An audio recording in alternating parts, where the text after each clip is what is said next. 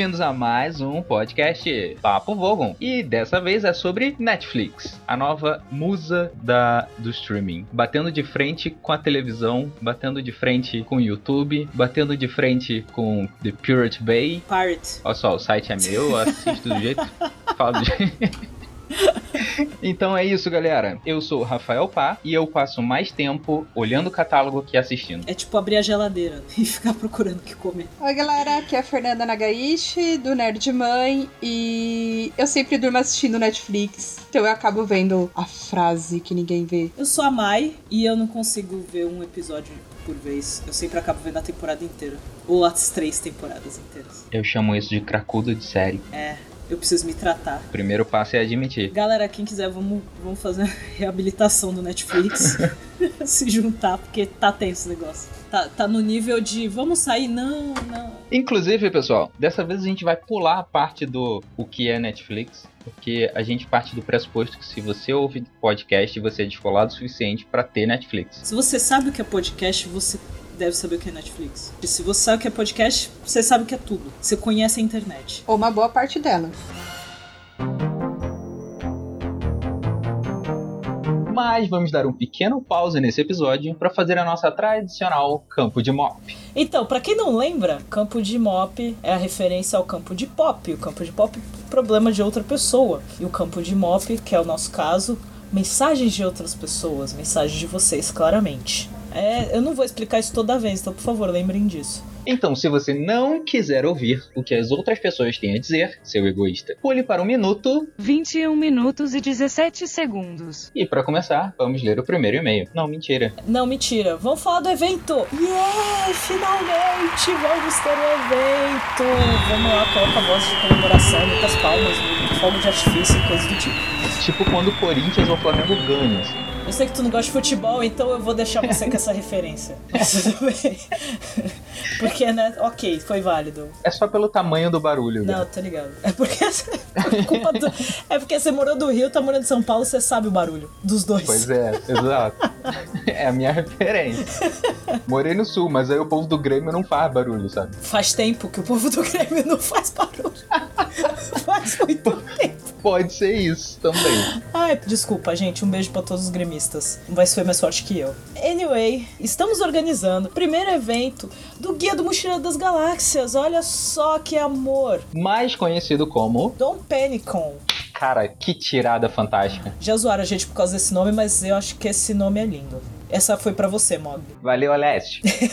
Alessio, um beijo, obrigada. A gente ficou horas pensando que nome dar a esse evento e nos que ele foi lá e falou, olha só. Ainda bem que a gente tem ele nas nossas vidas. Como é que você falou, senhor Dreca? Senhor Dreca, é. Senhor Dreca, obrigado, senhor Dreca. É, a gente sabe que existe muito evento no Brasil. A é, acabamos de, de ter a Comic Con, que nós do app fomos, em dias diferentes, mas fomos. Foi final de semana passada a Comic Con, e a gente tem Anime Friends, tem Anime Summer. Aqui em Santos a gente tem o Anime Summer, tem o Ressaca Friends, tem o Jedi Con, tanto em São Paulo quanto no Rio, tem Gallifrey Con. tem Galif ah, Gallifrey Con faz uns anos. Faz acho que dois anos ou foi ano passado que teve? Foi ano passado que teve, esse ano não teve, infelizmente. Esperamos que tenha de novo, porque é um evento legal, assim. Tem outros eventos de anime em várias cidades do país, que é algo que a gente não perde. Apesar que o evento de anime hoje em dia engloba tudo, não só anime. Pois é. Mas a gente não tem nada do guia e a gente não acha nada do guia em nenhum desses eventos. A gente não acha livro pra vender, não acha nada com alguma referência. Doctor Who era algo que, era difícil de achar, ou que a gente não achava, e hoje em dia tem bastante. É porque, né, desde que a, a série voltou, popularizou e tudo mais. Mas o guia não. Ah, no máximo, quando eu tava na GDCon com a Dreca, a gente achou uns bonequinhos. A gente, nossa, como assim? Tem o Zayfod, saca? Tipo, e o cara comentou que tinha achado na internet e tudo. E isso a gente já tava pensando em fazer um evento, e quando a gente viu isso na GDCon, a gente pensou, pô, não tem nada. A gente não acha nada do guia em evento nenhum. E tem muitos fãs do guia. É que, né, tem muita gente que não conhece, a gente conhece só pelo nome. Então vamos fazer o evento. É claro, a gente vai ter sobre coisas sobre Doctor Who, a gente vai ter sobre é, coisas sobre Monty Python, que também a gente não acha em evento nenhum. E se Deus quiser, a gente vai achar coisas pra colocar no nosso evento. Mas já temos o evento no Facebook, é, já temos o preço do ingresso. Está garantido. Quinta-feira. Então, hoje lançamento do podcast é quinta. Então já estamos vendendo ingresso pelo site. Tem a lojinha do, do app que a gente colocou no evento. Qualquer informação nova vai estar no evento, vai estar na página do Facebook e a gente vai também atualizando pelo blog. Então, galera, curtam, compartilhe com seus amigos, confirmem presença. Por enquanto, por enquanto, que a gente tá no começo, estamos vendendo por 15 reais o ingresso. Mais pra frente deve aumentar. E, ou então a gente vai vender mais caro na porta, mas provavelmente vai aumentar dependendo da quantidade que for vendendo. Então, assim, 15 reais só. Galera de fora, estamos trabalhando na situação toda que já teve gente que perguntou se vai ter caravana ou não. Então, assim, até onde a gente sabe, caravana vocês que organizam, mas aí vocês entram em contato com a gente, a gente organiza todo mundo junto. Então, assim, pra quem vier de fora, para quem planeja de vir de fora, vem conversar com a gente. A gente vai fazendo esquema e até para valer a pena, vamos ver situação de hostel, etc, para quem vier para, né, já que é um dia só de evento, é valer a pena a viagem. A gente quer que vocês venham e a gente quer que vocês não passem perrengue. Exatamente, para não ficar carregando mochila, um monte de coisa durante o domingo, ter onde guardar e tudo mais. E assim, 22 de maio, porque a gente quer fazer uns dias antes do dia da toalha, até porque o dia da toalha vai cair numa quarta-feira. Então a gente meio que vai fazer parte da semana da toalha. Dando certo o evento, e se Deus quiser vai dar, a gente vai fazer todo é, sempre em maio, e aí um dia vai cair no dia da toalha e vai ser mais legal ainda. então vai ter poesia Vogon, vai ter expositores, vai ter coisa para comprar lá, vai ter cosplays, por favor, venham de cosplays, vai ter sorteio, vai ter muita coisa legal, vai valer a pena, sério. Lembrem disso, o primeiro evento do Guia do Mochila das Galáxias. Então, gente, marque na agenda 22 de maio de 2016, Dom Penicon. Procure lá no Facebook, compartilhe, confirmem e vamos se ver, vamos conhecer, vamos se abraçar e levem suas toalhas. E não vem com papinho de que não tem dinheiro, não, que é 15 Dilmas. Eu não sei se Dilma ainda vai estar no poder até lá, mas. É, né? A gente não sabe até lá, mas são 15 dinheiros, por favor. 15 dinheiros BR. Você tem seis meses para juntar 15 dinheiros. Para quem é de fora, dá para juntar a grana para passagem até lá, ou então parcela a passagem até lá, pode comprar na porta o ingresso também, provavelmente. Quer dizer, não vamos garantir ingresso na porta. É, não, não garantimos. Porque a gente provavelmente vai ter que limitar a quantidade de pessoas. A gente já tá tendo mais interesse do que a gente esperava. É, então prestem atenção nisso. Vai ter lugar limitado, então quem for comprar, comprar logo. Porque a gente realmente tá tendo muito mais interesse do que a gente esperava. Se a gente ficou surpreso, porque a gente não esperava que tanta gente fosse confirmar. Então quem tiver interessado, quem realmente for, compra já agora, assim, se dá de presente de Natal. Go, go, go, go. E o nosso campo de mop partiu o primeiro e-mail. Ah, não, calma. Quem vai buscar é o Marvin. Porra, Marvin. Caraca, o Mar... a gente tá tanto tempo sem, sem publicar, né, que o Marvin já tava de, de folga, tá ligado? O Marvin tava em stand-by, sabe? É, Só cara- com a luzinha vermelha, assim. Ele já, tá- ele já tava quase feliz, o que é impossível. Isso lá é realização profissional? Eu acho que não. Vamos lá, Marvin. Busca o primeiro e-mail, por favor. Só isso? Eu não vou gostar. Tá agradecido, tá, Marvin? Que gentil que você é com ele. É, espero que ele não tenha notado sarcasmo. É, né? Olá, desbravados mochileiros. Vamos começar dizendo que desbravados é a... Você tá gentil hoje, né? Como assim desbravados? Que, que porra é essa que alguém me desbravou? Não é bem assim, não. Alguém me desbravou. Não, gost... não gostei do início desse e-mail, mas vamos lá. Ele agora ele vai prestar atenção nos próximos e-mails que ele mandar. Eu espero, hein? Sou o Leon. Ah, é o Leon. Leão do Thundercats. Agora fez sentido. Ele tá de zoeira com a gente. Claro, óbvio. Sabe o que é isso? Isso é intimidade. A gente dá intimidade pras pessoas, faz amizade, aí, entendeu? Começa a falar assim com a gente. Tenho 23 anos, sou designer gráfico e sempre imagino o Douglas Adams ouvindo The Dark Side of the Moon enquanto escreve. Vamos aproveitar e dizer: escrevam pra gente, amiguinhos. A gente deixa agarrar coleguice, a gente deixa ficar amigo, colego. É, a gente zoa, mas a gente ama vocês. Então pode mandar e-mail, a gente fica amiguinha, a gente adiciona no WhatsApp, a gente dá bom dia, mentira. Mas a gente tá aí pra bater papo, pra falar do evento, pra falar do guia, pra falar do que vocês quiserem. Eu não dou bom dia não, mas eu mando coração. Falar de futebol também. Mas manda e-mail pra gente, gente. Seguindo a brisa do Leon, eu, eu cada vez que eu digo o nome dele, eu digo com uma interpretação e uma entonação diferente, mas É. vamos lá. Estou de volta através deste e-mail para mais curiosidades, sendo elas relevantes ou não, pertinente comentário. Como muitos mochileiros sabem, Adams curtia muito um som de Pink Floyd. David Gilmour tinha também como amigo um tal de Storm Throgerson, eu não sei pronunciar isso. Storm, por sua vez, era colega de faculdade de Gilmour e foi responsável pelas capas dos álbuns do Pink Floyd, até a sua morte em 2013. Triste isso. Storm fundou o estúdio de design chamado Epignosis, Puta que pariu. Só palavra difícil no e-mail do Leon. Eu espero que eu ganhe um prêmio por isso. A gente vai chamar de Leon agora. Leon. Eu não sei como é que eu chamo ele pessoalmente, eu esqueço. Eu vi ele uma vez, eu já esqueço como é que chama ele pessoalmente. Como é que você Leon. quer que a gente chame? Avisa a gente. Leon. A Leon. gente vai chamar ele de Leon. Leão, porque Leon. sim. Leonardo. Nem é o nome do cara, tá ligado? Só, pra... Só pela zoeira. Storm fundou o estúdio de design chamado Hypnosis. Parece até que eu li de primeira, né? É responsável pelas capas dessa e de inúmeras bandas. Agora eu te pergunto, diz o Leon, qual foi o estúdio responsável pelas capas do LP do Guia do Mochileiro das Galáxias, parte 1 e 2, e a capa da primeira edição dos livros? Quem? Quem? Quem? Exato, o estúdio Hypnosis. Olha só que incrível. Ah, garoto, Leon sempre trazendo mais informações para esse mundinho do Papo Vogon. Exatamente. Arrisco dizer que o amigo de Gilmore colocou uma mãozinha para fazer a capa desses LPs. Pode-se analisar os mesmos estilos desconstrutivistas nos elementos que compõem as capas. Parece que não teve só uma influência sonora Pink Floydiana na vida do guia, mas também visual. Já me estendi bastante e espero ter com mais uma cultura inútil, diz ele. Cara, não faz isso, atrapalha a minha leitura. Toda vez. O outro e-mail foi a mesma coisa. Para de confundir a gente, cara. Não, não me confunda, cara. e que nossa nave. Não, calma aí, isso é bonito, eu tenho que tomar ar aqui. E que nossa nave nunca pare de viajar, swimming in a fishbowl year after year. Valeu, Leão.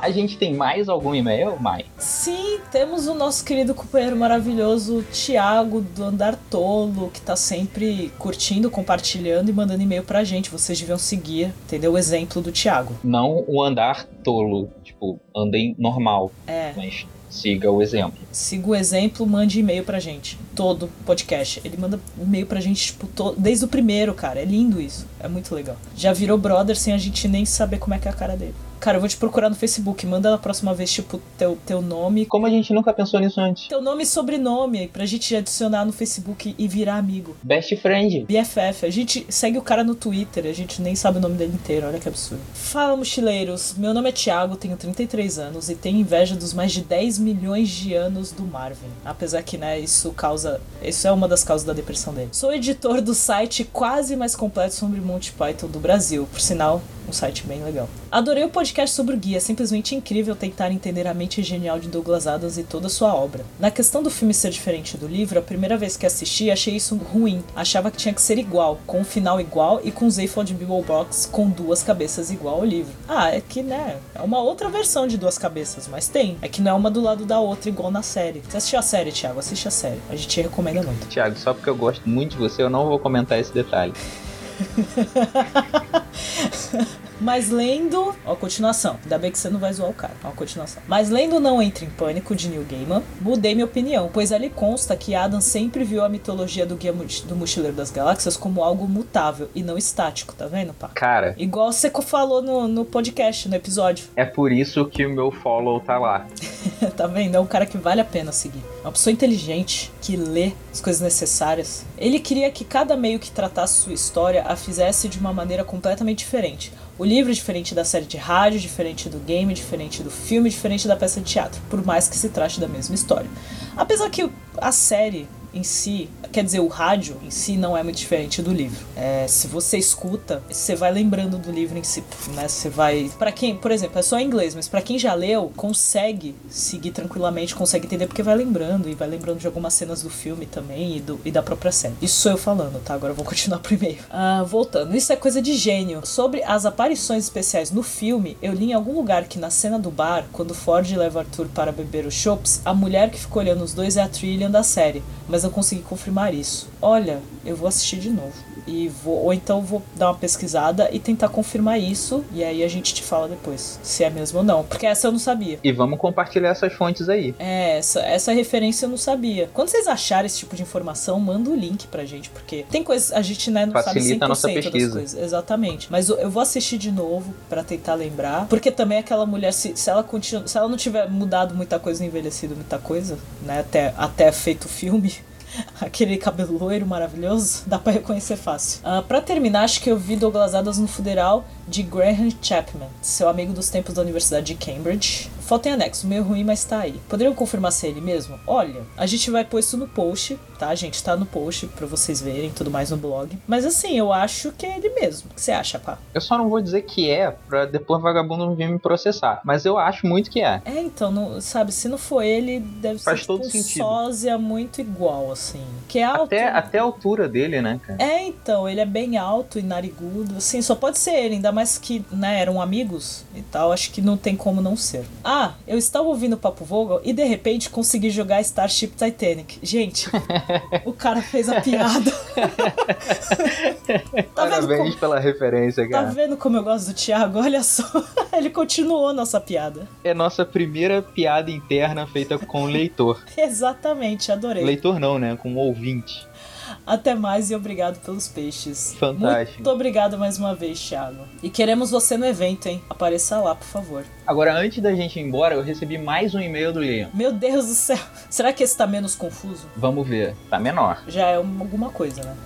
Olá, mochileiro! Para complementar minhas curiosidades, Pink Floyd versus Douglas Adams, mais um fato maroto, diz ele. Parece que ele tem, o quê? 40 anos? É, né? Ele tá falando de Pink Floyd e fala maroto. Aí voltou, Ele é né? velho. De alma só, né? É, exatamente. A amizade de Gilmore e Adams chegou ao ponto do escritor poder escolher o título do álbum The Division Bell. Eu tô refletindo sobre o assunto e será que era só amizade? Eu não disse isso. Olha, Gil- chipando, chipando Gilmore e Douglas Adams. Na internet, nego chipa qualquer coisa. Exatamente. Gilmore até bota o nome de Douglas na lista de agradecimento do encarte. Olha só. Mais uma vez, o guia atravessando as barreiras multimídias. Eu acho que não foi só essa barreira, não. Quê? Oi? Hã? Quem falou isso? sei. Quem que foi? O que, que aconteceu? Tem mais alguém aí no podcast, eu acho? Não É, deve ser, não sei. Muito obrigada, Leão. Pode mandar e-mail do tamanho que você quiser. A gente gosta de te encher o saco. Mas manda e-mail sempre. Acho que é a segunda vez que o Leão manda e-mail. Podia mandar Cara. todas. Adoro ler o e-mail de vocês.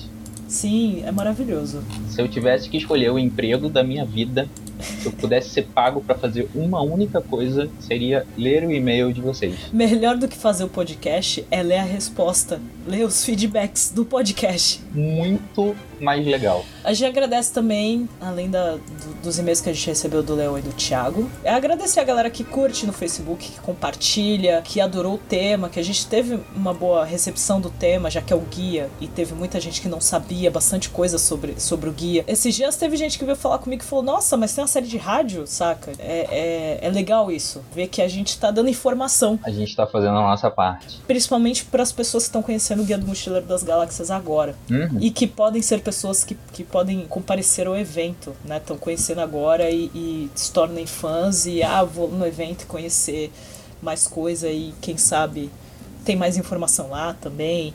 E ver como é que são os cosplays, que já tem um monte de gente programando, que eu achei muito legal isso. Aproveitar e agradecer a todas as pessoas que já confirmaram presença lá, que já demonstraram interesse, e a galera que tá comentando e movimentando o evento. Tipo, Exatamente. eu tô, tô bem feliz com, com o que tá vir- se tornando esse evento. Tá maior do que Tá tá, muito legal. maior do que a gente esperava, muito maior mesmo. Então assim, a gente já a gente programou de uma forma e a gente já tá reprogramando o evento porque vocês estão confirmando e compartilhando e a gente tá achando isso tudo lindo. E a Sim, gente acha que vocês merecem mais.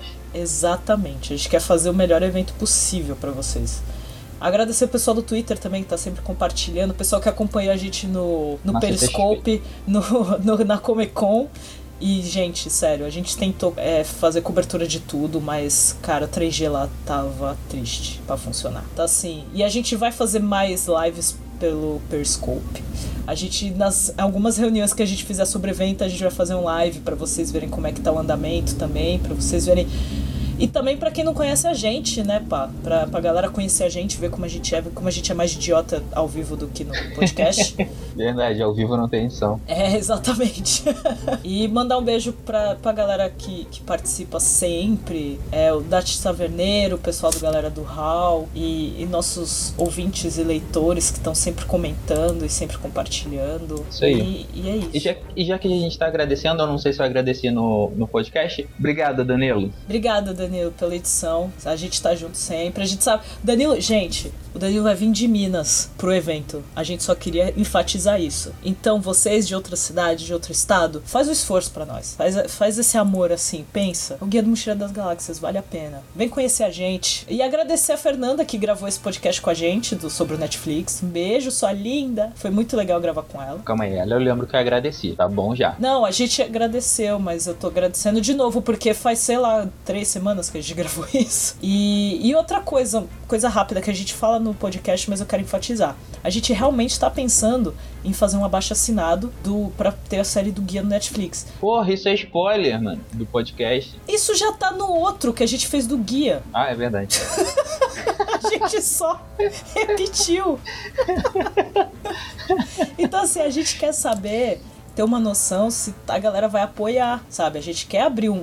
A gente tá vendo essa coisa toda do evento, né? Então estamos todos ocupados com isso, mas a gente quer levar em frente essa coisa do, do abaixo assinado, ver quantas pessoas a gente consegue. Quem sabe a gente consegue um contato direto com o Netflix, quem sabe até o evento. No evento temos duas possibilidades. Ou no evento a gente fala que entrou em contato com o Netflix e mandou abaixo assinado, ou no evento a gente confirma que vai ter uma série produzida. Depende de vocês. A gente precisa do apoio de vocês, certo?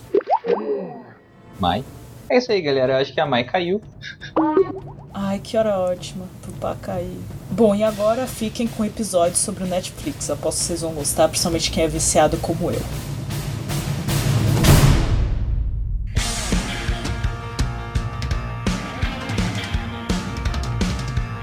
Mai, o que que tem de bom na Netflix? O que tem de bom tem o Netflix em si. Mas por que que ele é bom? O que que, que que ele fez? Então vamos lá, tem séries e tem filmes também, mas a gente vai focar mais nas séries nesse podcast. Quem sabe um dia a gente fala sobre tudo de uma vez, porque, gente, é muita coisa. Muita coisa mesmo. E principalmente, a gente vai ficar nas séries produzidas pelo Netflix. Ah, uma, da- uma das primeiras que eu vi a galera falando bastante, que eu não assisti ainda e está na terceira temporada, foi o House of Cards. E assim, parece ser muito boa pela história toda e é baseada numa série acho que é uma, uma minissérie antiga, e aí eles fizeram agora, que é um drama político, e muita gente falou super bem e tal, e eu tô enrolando pra caramba pra ver. E, tipo, e é aquela mesma coisa, se você for ver a maioria do- das séries do Netflix, tipo, o tempo de cada episódio é de 40 minutos a uma hora. Então, às vezes, rola aquela preguiça de assistir. Mas acho que foi uma das primeiras séries que eu vi o pessoal comentando e fazendo sucesso, e o pessoal fazendo resenha e, e- e falando. Algum de vocês já viu House of Cards? Hum, Não, eu sei que também teve bastante indicação pra premiação, acho que chegou até a ganhar alguma coisa. É uma série bem. tá bem alta, mas não assisti. Tá na lista, como outras que eu não assisti, mas pelo que a gente vê aí é bem interessante. Pois é, me recomendam essa série há anos. Tipo, várias pessoas viram pra mim e dizem: Pá, eu acho que você vai adorar essa série. E eu pergunto: Sobre o que é? É sobre política. Eu queria muito entender que tipo de imagem eu faço, porque, não, gente, eu não acho maneiro política. Ah, mas, eu não as- curto. mas normalmente séries sobre política é, é interessante e mostra, tipo, uma outra forma, uma outra coisa, assim, tudo mais. É um romance, não sei o quê. É, é absurdo. É, sem contar que o ator é muito bom. Kevin Space. Isso, Kevin Spacey. Ele é genial, Nossa. cara. E qualquer papel que ele faz é muito bom. Ele é um puta ator, né? E acho que também tem, tem outros, outras coisas também que envolvem a, a série que, que. que acho que acaba tá dando uma. Uma temperada a mais. É que assim, a gente tem uma meio de receio de. Ah, política, meu. Que saco política é. Mas eu acho que aí, se você for nas entranhas do negócio mesmo, acaba se tornando interessante. E acho que pra uma série dramática tem tudo a ver. Que é uma coisa bem. É bem zoado, vamos dizer assim. Mas é um zoado assim, se você for ver a fundo como é que é, rende muita história legal. Assim como. A, não, não é uma série que eu assisto, mas que nem Game of Thrones, que é. E tem todo aquele drama ali, toda aquela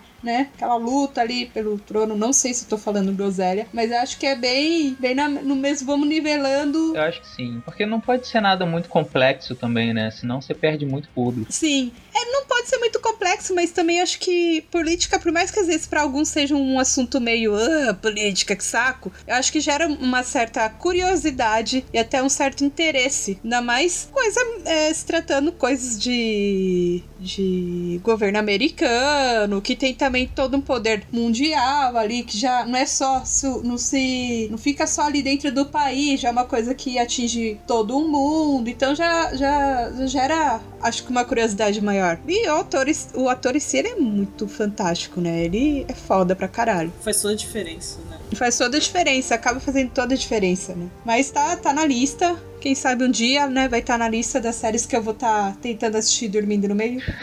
Mas eu concluo. Uma, uma observação sobre, sobre a lista do Netflix. Você fica na tristeza quando o Netflix renova filme ou algumas coisas, aí você vai ver, já não tá mais lá na sua lista. É. Você demorou tanto tempo pra assistir aquilo.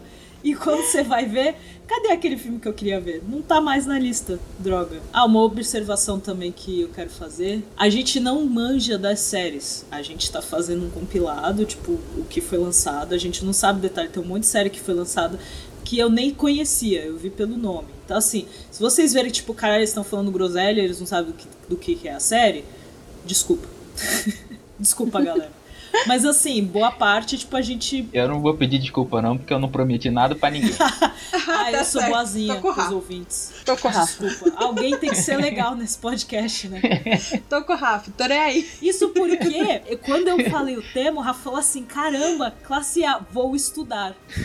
Não sei o que, que ele. Naquela... Não sei porque ele mente pra mim. Fui convidada pra tá, falar de Friends e me mandaram falar de Netflix. Que ah, história não, é essa? Eu falei que um dia Olha a gente só. vai falar de Friends e vai te chamar. Quero falar de RuPaul's Drag Race e me mandaram falar de Netflix. RuPaul merece episódio especial, Mas aí, gente. gente vai, vai, ser eu, tu e a Dreca falando de RuPaul, certeza. Por favor. Merece. Vamos lá, próxima Orange is the New Black. Uhul! Orange is the New Black. Série é... de menininha. Não! Menininha, cara, não é. é. Pode é. É, é comédia com drama, já começa por aí. E quando é engraçado, é muito engraçado, assim, pelo menos na minha opinião. Muito. Eu assisti, eu gostei pra caramba, assisti as três temporadas. Muito. Tudo bem que a última temporada eu achei meio fraca. Não sei, perdeu o ritmo, eu acho. Mas eu gostei. Para quem não conhece, é a história num, num, presídio feminino e tal. E aí conta a história de, de, de todas as presas e tudo mais, de todas as detentas. E o que eu acho legal é isso, tipo, conta a história, né, da, da personagem principal, que chega uma hora você tá cagando pra ela, que eu tô cagando pra ela. Literalmente. Sim, eu tô cagando pra história dela, foda-se. E aí cada episódio mostra a história de cada detenta, como ela foi para lá, e aí às vezes, tipo, mais de um episódio você vê a história da detenta, tipo, não só como ela foi para lá, mas a história da família e, e tudo mais. É bem interessante isso. E tem muito lesbianismo, muito. É. Mesmo. E, e mostra a coisa toda também da, do abuso, né? Porque tem os guardas e, e tal, e, e mostra que é aquela, aquela coisa de impor, assim, de não, eu faço o que eu quiser, eu sou guarda, eu, e elas estão aí para isso e, e, tudo mais, sabe? Que acontece também. De uma forma ou de outra, com certeza é um pouco mais romantizado pra gente assistir. Pô, bagulho pesadão, mano. Sim, tem, tem, uns, tem umas é. cenas pesadas. Tem. Por isso que eu falei, é um drama também não é só comédia. É que quando é comédia, é bem engraçado. Tem umas coisinhas bem legais assim de assistir. Vou ver essa porra, e... não. assiste, Rafa, é bom. Assiste, cara. Assiste. Assiste. Por, e por incrível que pareça, né? É, entrando nessa parte de classificação de, de gênero, no M, né? Que é premiação de série, concorreu acho que dois M's como comédia. É. Que para mim não faz sentido algum. para justamente não atrapalhar House of Cards. Olha só. Nas premiações. Hum. Netflix colocou o Origin como comédia, tá? Na verdade, comédia-drama, né? Pra não disputar com outra série do Netflix. É porque tem bastante comédia na série, mas as histórias mas... são muito dramáticas. Quando mostra a história é... de cada detenta, é porque a comédia é a relação uma com a outra, a parte Isso mesmo, tá, a, a, comédia tá ali meio que como consequência do, do que tá acontecendo, né? Exatamente, mas as histórias delas, de cada uma, são muito dramáticas, né? Porque ó, óbvio que vão ser dramáticas. A mulher foi presa, tem que ser, sabe? Tipo, não foi algo normal, assim, tipo. Tudo bem que foi meio assim, ah, acordei, vou presa agora, é, né? não é assim que funciona, gente. O começo da série é bem assim, né? Tipo, ah, ela vai é, até, e ah, outra, até você entender muito da história. Primeiro é. você tem raiva da situação e aí depois você pensa, ah, foda-se, você tinha que se fuder mesmo. Então, assim, tem toda uma situação de cada personagem. Você entende também o comportamento de cada personagem dentro do, do presídio, né? Por que, que é daquele jeito e tudo mais. Algumas mudaram, outras não, e aí vai. começo eu fiquei meio dizer, resistente a assistir, mas morrendo de curiosidade, justamente por achar pesado nessa, ah, puta meu, série de cadeia, vai ser um negócio pesado, mas vamos lá, vamos assistir. É, eu fui, Cara. eu fui muito porque muita gente, assim, tava falando e tal até então. Eu não tinha visto nada sobre a série. E do nada foi aquele boom, um monte de gente falando da série, um monte de gente curtindo pra caramba e assistindo e postando coisas, não sei o quê. Uhum. Falei, ah, vou assistir, vou ver o que é. E foi aquela coisa que eu falei do vício. Assisti, as- assim, em um final de semana assisti duas temporadas e depois assisti a terceira e agora fica nessa agonia esperando a quarta É. temporada. Eu assisti a primeira e a segunda seguidas, eu falei, meu, ainda bem que eu, que eu assisti justo quando já tinha segunda, porque senão eu ia ficar muito pilhada pra saber o que, que ia rolar, eu ia ficar pilhadona. E foi tipo isso mesmo, assistindo uma seguida da outra. E, e é, é muito legal, assim, que é, é isso que você falou, de, de mostrar o dia a dia delas, de mostrar por que elas estão ali, de mostrar por que daquele comportamento. Meu, é, eu sou até suspeito, porque eu fiquei apaixonada pela série e recomendo que todos assistam, Sim. né? Independente de ser uma série para menininhas, como o Rafael colocou, É. é, uma série muito legal. Não é só para menininhas. Menininhos também podem assistir. Inclusive porque tem bastante peitinho. Vixe, Se a gente for ver por esse lado, tem bastante, gente. tem muita coisa de muita coisa. Estão revogando minha carteirinha de feminista agora, mas tem bastante. Podem revogar. Mas Nem me é, é- manifestei pra não me, não me agredirem. Não, e é uma série assim que. Nunca que essa é uma série das minas mesmo. É uma- é- a gente fala série de menininha, não é querendo ser, ah, série de menininha é só pra mulher assistir, Não, mas que é é que é o bonitinho. foco, não. né? É que tem o foco, tem representatividade, não sei se eu estou falando certo, mas beleza. E tem as minas, a mina loirinha bonitinha, tem a mina negra gorda, tem a trans, tem, tem todas as minas lá. Todas as minas que você puder imaginar. Ah, Desde e- a mais e- legal até mais de filha da puta. Ah, Tem todas De lá. repente é até por isso que. Foi até bom você mencionar isso, porque de repente é até por isso que eu não curti muito a ideia de, de correr atrás dessa série e tal. Justamente por não ter representatividade. Tipo, pra mim a, a série ficou um pouco distante, talvez. E na verdade, E eu assim, imagino isso agora no, no inverso, né? Tipo, todas as Aham. outras séries que são uma porrada de cara se porrando. é, Não, então, mas E é que nem não se a trans, nada. por exemplo, mostra bastante a situação dela. Mostra como ela foi parar na cadeia. Por um bagulho besta, por sinal. E, e mostra o preconceito, porque, assim, por um lado que ela é respeitada bastante, depois rola uma situação que as mulheres não aceitam, tipo, não, mas você é homem, você não devia estar aqui, não sei o que, tipo, rola essa confusão, sabe? Rola esse Uhum. preconceito todo das próprias mulheres dentro da cadeia, é, muitas vezes do guarda que começa, tipo, sabe, ficar em cima e não sei o que. Então, assim, isso que é, é interessante, mostra tudo. Porque que nem mostra, que nem eu falei, tem lesbianismo, mostra a relação entre elas, mas boa parte é tipo as minas que estão carentes e tá lá e não sei o que. Aí mostra as minas que são lésbicas e se apaixona e, e gosta das minas e as minas que tipo estão lá, não, mas eu tô aqui contigo, mas tem um cara lá fora que eu tô esperando, sabe? Tipo, Saquei. tem toda a- a todas as situações. Mas também ninguém é obrigado a assistir série só porque você acha legal, né? Tem, tem isso também. Acho que isso dá até pra encaixar um pouco no Netflix, que você fica tão piadão. Ai, assiste tal série, assiste tal série. Que tipo a pessoa, é, então, não tô afim de assistir. Não, mas tá na Netflix você tem que assistir. Assiste, que é bom. Então a gente fica meio pilhadão, né? É, mas é bem isso, Queria a gente, aproveitar a a gente deixa. é tipo um filme, né? A gente fica tão empolgado e acha tão legal É. que a gente quer que todo mundo veja pra poder conversar sobre aquilo. Vou Aham. aproveitar, deixa e confessar que eu não tenho Netflix. Ah, Não, tchau. Por que, que você é. tá gravando mesmo? Oi? Eu assisto a Netflix dos outros, É. sabe? Pá, se eu pudesse, eu, eu vou. Peraí que eu vou te passar minha senha. Mas só colocar uma coisa aqui, eu não sei se eu vou conseguir falar o nome da atriz direito, que é a Kate Milbury. Nossa, devo ter falando tudo errado, que é a Red, que ela fez Star Trek, a Voyage. Ela era capitã Olha Star que Trek. Olha que foda, meu. Ela já era foda desde sempre. Ela já era foda desde sempre, meu. Ela é a Catherine Janeway, Maravilhosa.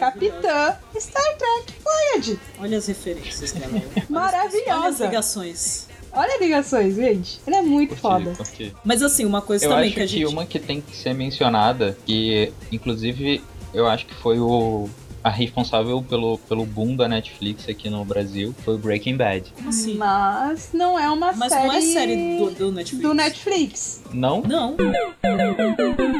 Nossa, tinha bem Porra. antes do Netflix. O- O Breaking Bad tem no Netflix, mas não é original do Netflix. É que o Netflix produziu o spin-off, que é o Better Call Saul. Vamos falar Ah, dele tá. já, já aproveitar que tá aí. Sim. Desculpa aí qualquer coisa, tá? A série é sobre o Sol, né? Que é, que é o advogado que, não querendo contar spoiler, mas que acaba ajudando no Breaking Bad o, o Heisenberg e o Jesse, o Jesse, né? A série conta como ele virou o Sol. Na verdade, ele ele era um advogado, assim, bem de porta de cadeia mesmo, né? Pegando os casinhos ali bem fuleiro um aqui, outro ali, lutando pra sobreviver. E aí, no, no meio das histórias, ele vai começando a crescer ali e virando o Saul Goodman. E vai indo. Adoro spin-offs. Eu acho muito interessante. Principalmente pegar um personagem que fez sucesso, que a galera gostou, que não é o principal, e falar, vamos contar a Personagem que merece. É, e vamos contar a história desse cara, assim. Eu acho É. legal isso, eu acho interessante. Pra quem é fã de, de Breaking Bad, pode ser que no início, assim como eu, fica, ah, meu, mas cadê Heisenberg? Cadê o Jesse? É, Meu, você quer, cadê? você quer os, os principais na história. Sim, você quer os principais. Mas ali tem, tem algumas coisas, tem alguns elementos de Breaking Bad, tem personagens de Breaking Bad também. Fora Sol, tem os personagens ali. Que agora, não sei porquê, são personagens que eu adoro e me fugindo o nome da cabeça. Eu acabei não terminando de assistir a série. Ela vai ter. A próxima temporada vai ser pra agora pra fevereiro. Tá na lista pra mim finalizar. Espero finalizar antes disso. Mas assim, eu não sei porque eu parei. Eu, tipo, comecei a assistir e depois eu. Ah, parei. Porque o Netflix também, ele começou. Não sei se ele fez isso com outras séries, mas com essa ele começou a lançar um episódio por semana. Então eu não sei se foi isso que acabou meio que me desmotivando de ver a série. Tipo, eu esquecia que tinha saído o episódio novo, eu não assistia. Ah, mas normal. tá lá, eu vou assistir um dia. Mas é, é bem interessante, sim. A história dele, de como ele virou o Saul Goodman, que na verdade ele não, não era aquele advogado todo malandrão que ele aparece lá no Breaking Bad, né? Aprontando muitas confusões, né? Muitas atrapalhadas. E altas confusões, né? Na sua Propaganda tarde. de sessão da tarde. Nossa, eu adoro esse bordão. É horrível, mas eu adoro. Mas é. Como tudo começou. Você vê a cara e fala, meu, não, ele não é o Saul Goodman. Esse cara, meu, não é. Aí você vai Tem vendo muito que aprender ainda. tem muito que aprender que ele vai comendo arroz e feijão em cada episódio e vai chegando lá. Pelo menos até a parte que eu assisti tava bem nessa vibe. Eu não sei como tá desenrolando isso. Preciso voltar a assistir. Mas recomendo. Recomendo fortemente, principalmente pra quem é fã de Breaking Bad e tá meio se sentindo órfão. Que aí pelo menos tem alguma coisinha ali. Sim, é O verdade. problema de Breaking Bad é esse, gente. É bom pra caralho. Precisa, precisa O assistir. duro que você se apega e quando termina, Ah, mas às vezes é difícil. a gente sabe, a gente tá aqui porque a gente sabe que vai se apegar em qualquer série, isso aí não tem jeito. Eu, eu sei que eu vou me apegar, não importa qual série assistir. que eu Então, Mai, te aconselho assim. Who que eu digo. Exatamente. Com tempo. Então, vamos lá. Pega pra assistir com tempo. É, vou assistir. Mas assista. depois. Tá na lista. Ah, meses.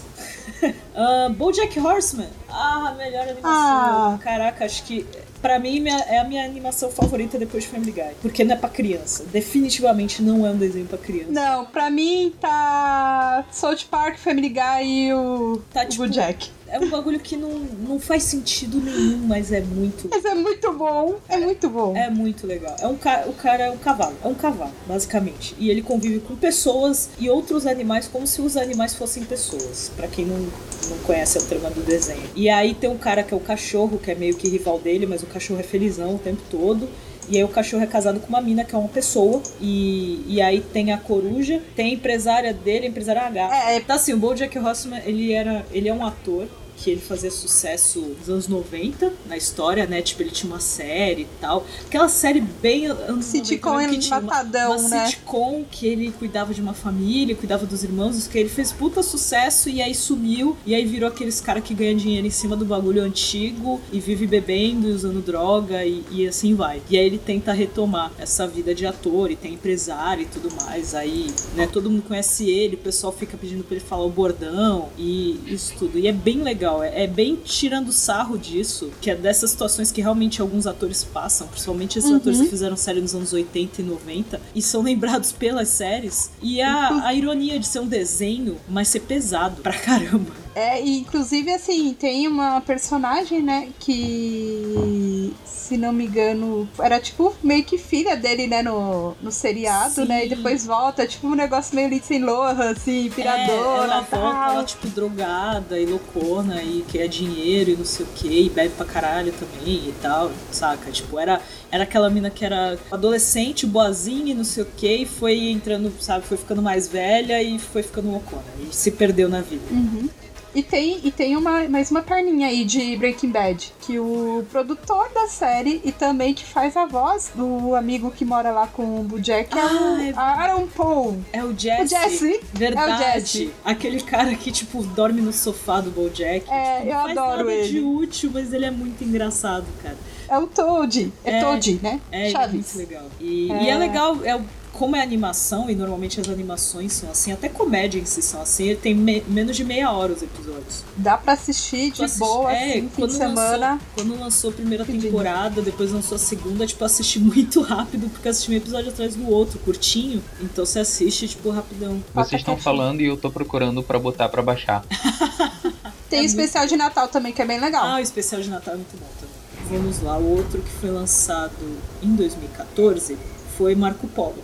Marco quem? Marco Polo Então, não sei. Não Marco assisti. Polo. Não, também não assisti. Então, assim, é uma daquelas séries que ficou no, na lista, mas aí eu comecei a ver muita gente falando muito mal da série, e aí eu fiquei, tipo, meio assim. Porque eu vi a propaganda absurda no- na Comic Con do ano passado. né? Ah, isso que eu ia te falar. Tava, Nossa, tipo, um uma propaganda absurdo animal. e tal, e todo mundo falando da série, o ator tava lá, e um cartaz gigantesco, e não sei o quê. E, e aí eu, pô, preciso assistir isso aí. Aí eu vi um monte de gente falando mal. Aí eu fiquei meio assim. Só que até aí eu não tava assistindo Netflix com frequência na época ainda. E acabou que só ficou na lista e não assisti. Mas é um drama de época, né? Aquela coisa toda que É histórico, é né? histórico. Muita gente assiste, é que nem vai Game of Thrones, o Vikings e tal. Todo mundo acaba assistindo essas séries porque muita gente curte esse tema e é interessante. E mas assim, não, eu não assisti, então não tenho propriedade pra falar. Foram e vou ser sincera que foram poucas as pessoas que eu vi falando bem da série, mas pretendo assistir pra tipo formar uma opinião sobre ela. Pô, tá aí, essa eu nem pretendo. Tem uma temporada só e vai fazer já um ano essa temporada que Eu acho que é, nem, eu nem deve ter renovado, né? Provavelmente. Eu fico com a sensação de que não fez sucesso, não. Eu também tenho essa sensação, porque ver. não, vi mais nada fora da Comic Con XP. É, então. Não vi ah, não, mais foi, nada. foi renovado assim. Foi? Foi. Tá aqui, que vai ter segunda temporada Marco Polo. Então alguém deve ter gostado. Menos Não, as três ah, pessoas mas estão até aqui. aí um monte de gente assistiu, né? Dificilmente o. Acho que dificilmente o Netflix não renova alguma série. Às É. vezes eu acho que chega uma hora que, tipo, a galera começa a ver menos. Eu acho que o critério maior é na segunda temporada, que aí vê se tem menos gente assistindo e as críticas e tudo mais. É que dependendo da série tem isso. É difícil uma série engatar logo na primeira temporada. É, Eu então. acho que a partir da segunda que ela começa a nivelar um monte de coisa. É, e outra, Eu- como o Netflix tem essa de lançar a temporada de uma vez, aí o povo assiste Sim. tudo e aí vê o que acha e vê se vale a pena continuar assistindo na segunda. Provavelmente é isso. Bem, não sei qual que é o critério do Netflix. Deixa eu só fazer um adendo, porque eu achei aqui a descrição de Marco Polo e, e enfatizar a parte que a gente falou, que eu falei da questão toda de que não teve muita gente que gostou da série. Ah, em um mundo sujo, obsceno e caótico, a série do Netflix retrata a vida do lendário explorador italiano em uma época onde ele estava na corte de Kublai Khan, na China do século XIII. Marco Polo foi a série mais cara do Netflix até o momento. E desse ano, acho que continua sendo a série mais E cara. provavelmente não se pagou essa É, porra. custando impressionante 90 milhões. 90 milhões de dólares pra fazer essa série, cara. Tá aí. Saiu mais barato que o prêmio da Mega Sena, gente. Infelizmente, o projeto não respondeu da forma como a empresa esperava, sendo recebida com críticas bastante divididas. No entanto, uma segunda temporada foi confirmada no início desse ano. É que nem eu falei, eles vão ver se Fica a realmente vai, vai fazer sucesso, vai ser bem vista no ano que vem. Estão Fica a tentando, dica pra quem ganhar na Mega Sena, É, bancar a próxima produzir. série da Netflix. Né, né? Ganhador da Mega Sena, por favor, produz Ah, uma série do lá, Netflix. mas De preferência do guia. Do guia, boa! Não, vamos. Fica a essa dica. parte a gente vai pro final. Da parte Desculpa, de séries cara. que queremos que Essa é estejam dica. no guia. No Netflix. Que é meio que um Que é guia, né? Que é meio que um guia. Posso falar de uma outra série de Fica humor vontade, Por favor. que que é. Unbreakable Kimmy Kimi Schmidt. Eu não sei falar, gente. No inglês Unbreakable Kimmy Schmidt. Isso, parabéns, mais. Vou te contratar pra aula, se dar aula particular. Podemos conversar sobre isso. Gente, contratem a mãe. Manda DM que a gente. Manda. DM, né? Desculpa. É, Então, é uma série que eu gostei pra caramba. Criada pela Tina Fey, maravilhosa. Mais um cara que eu não vou falar o nome dele. Importante é a Tina Fey. Enfim, é uma série muito legal. Comédia. Fala de uma menina que ela ficou presa durante 15 anos num bunker. É, esses abrigos anti. Bomba. Bomba, tal. E ela foi meio que aliciada por um religioso fanático, né? Espertão. E prendeu ela mais quatro meninas ah, nesse lugar aí. E aí, de repente, descobriram que elas estavam lá, elas são soltas e, tipo, ela ficou 15 anos fora. Sem acompanhar a evolução do planeta. Isso mesmo. E aí mostra o dia a dia dela voltando à vida normal. E ela é muito legal que tem muita, muita coisa insana. E muita referência e muito tudo. E tem outros Parece atores também maneiro. muito legais. Assistam, é muito bom. Pra quem gosta de Tina Fey, pra quem, quem gosta de Terry Rock, que também é outra série muito foda. Que também eu sou suspeita pra falar que eu sou apaixonada. Eu tô, tô revendo essa série pela terceira vez. Eu acho Terceira a ou Fey quarta? maravilhosa. Não, Então, mas eu ainda não assisti. Eu tô pra Assiste, assistir, é tá na lista bom. também. ela não a gente tá na. tá aqui falando esses nomes complicados de séries, mas se você é retardado que nem eu, vai estar escrito o nome, o nome das séries todas lá no post. Exatamente, a gente vai Dá uma listar olhadinha todas lá as séries. vai estar tudo bonitinho. Todas as séries Obrigada, que a gente tá falando gente. sobre vai estar lá no, no post. É, principalmente pelo meu inglês perfeito. Então, mas é bem legal. Ela, é, ela retrata a vida dela voltando, né? A vida comum no dia a dia e tal. Aí ela vai procurar emprego. Ela começa a morar com um cara que, que é ator, que ele é muito engraçado. Muito. E tem também a Jenny Krakowski, que eu também não sei falar o nome, sobrenome dela. E que também é muito foda. Ela ganhou, acho que algum prêmio pela, no Emmy ou foi indicada. Ela também é muito legal. Enfim, a série é muito divertida. Eu, eu, eu e o marido assistimos assim em um dia. É porque é curtinho também. Porque é curtinho também e também tem essa. Às vezes você gosta da série, mas às vezes você fica meio pesado de assistir a série. Como é uma série de comédia, você vai, vai de boa. Uhum, mais tranquilo, sim. E, e é bem legal. Tem um monte de participações. E eu não vou contar mais nada, porque senão eu, vou, eu tenho medo de contar spoiler, gente. O meu problema de falar sobre série é isso. Sobre série, sobre filme, qualquer coisa. Mas tem participação Não, da, da deusa maior, Tina Fey, tá? Só isso que eu vou me limitar a dizer. Assistam. Tem mais alguma você. série importante pra gente mencionar das que já passaram? Vixe. Então vamos, vou falar Ah. séries que a gente tá assistindo, que nem eu assisto, a Fernanda assiste, e a gente deixa pro final as outras. Por exemplo, Sense8, gente, assiste, pelo amor de Deus, essa série é maravilhosa. Tá aí, essa eu não aguentei, eu tive que ver. Você assistiu? Ah, é isso que eu ia falar. O Rafa não Essa eu assistiu nenhuma. Então. Então, fala, Rafa, por favor, Cê- porque eu não assisti. Cara, pra começar, a série é bonita pra caralho. Sim. E desculpa se tem criança assistindo, né? Porque dessa vez vai ter público aí do, do Nerd Mãe. a série é mó maneira, é, é- é linda, linda, linda. A técnica da série é fantástica. E é, uma, é um show de diversidade. Tipo, a parada exibe muitos pontos de vista diferentes sobre a vida. Eu acho que esse é o maior plot da série. Mas fala sobre o que que é. Então, a série, resumidamente, é um grupo de oito pessoas que nascem conectadas, sei lá, com uma metafísica, com, com uma espiritualidade. Eu não sei com, o que, que é exatamente, mas essas pessoas são conectadas de alguma forma e elas meio que conseguem sentir o que o outro sente, saber o que o outro sabe e ver o que o outro vê. Cara, ele é como, como se as oito pessoas fossem uma pessoa só, como se fosse uma unidade, assim. Sim. E é muito maneiro. É legal essa, muito essa ligação entre eles, que nem eu acho que as cenas que eu achei, além da putaria generalizada, mas... Putaria generalizada é um bônus. Exatamente. HBO Eu- fazendo história, né? Não, e pior é que eu vi gente Escola. já falando mal, achando que ah, a pessoa só tá falando bem da série por causa da putaria. Não, gente. A série é boa, sabe? Tipo, isso é só um plus, isso é só um bônus, saca? Tipo, porque e tem lá real- e, e é bonito, você acha legal, você acha bonito, porque é uma fotografia muito bonita, é um negócio muito bem feito, mas depois tem a trama, sabe? Tipo, A e- abertura é linda. Sim, exatamente. Então, assim, acho que as cenas que eu achei assim mais legais em geral são as cenas que mostram tipo é, aquele momento que se conecta quando a pessoa mais precisa. O cara sabe lutar e aí ele se conecta com a mina que tipo tá numa situação que vai apanhar pra caralho. E aí ela começa a saber lutar, porque na verdade quem tá fazendo isso é ele, sabe? Tipo, é, eu acho isso muito louco, eu acho muito interessante, tipo, a mistura É um bagulho tão doido que é, que é realmente complicado de explicar é complicado de explicar sem dar só num spoiler. papo, assim. Porque teve várias pessoas tentando me contar como que era a série e tudo, e acabou escorregando um monte de Eu vou, spoiler. eu vou dar um exemplo assim, vou dar um exemplo vida real. Apesar do Pá falar que não sabe, mas ele sabe desenhar. Perto de mim, então, qualquer um sabe desenhar. Não, Então, qualquer assim, um de mim, né? Porque eu não consigo nem escrever.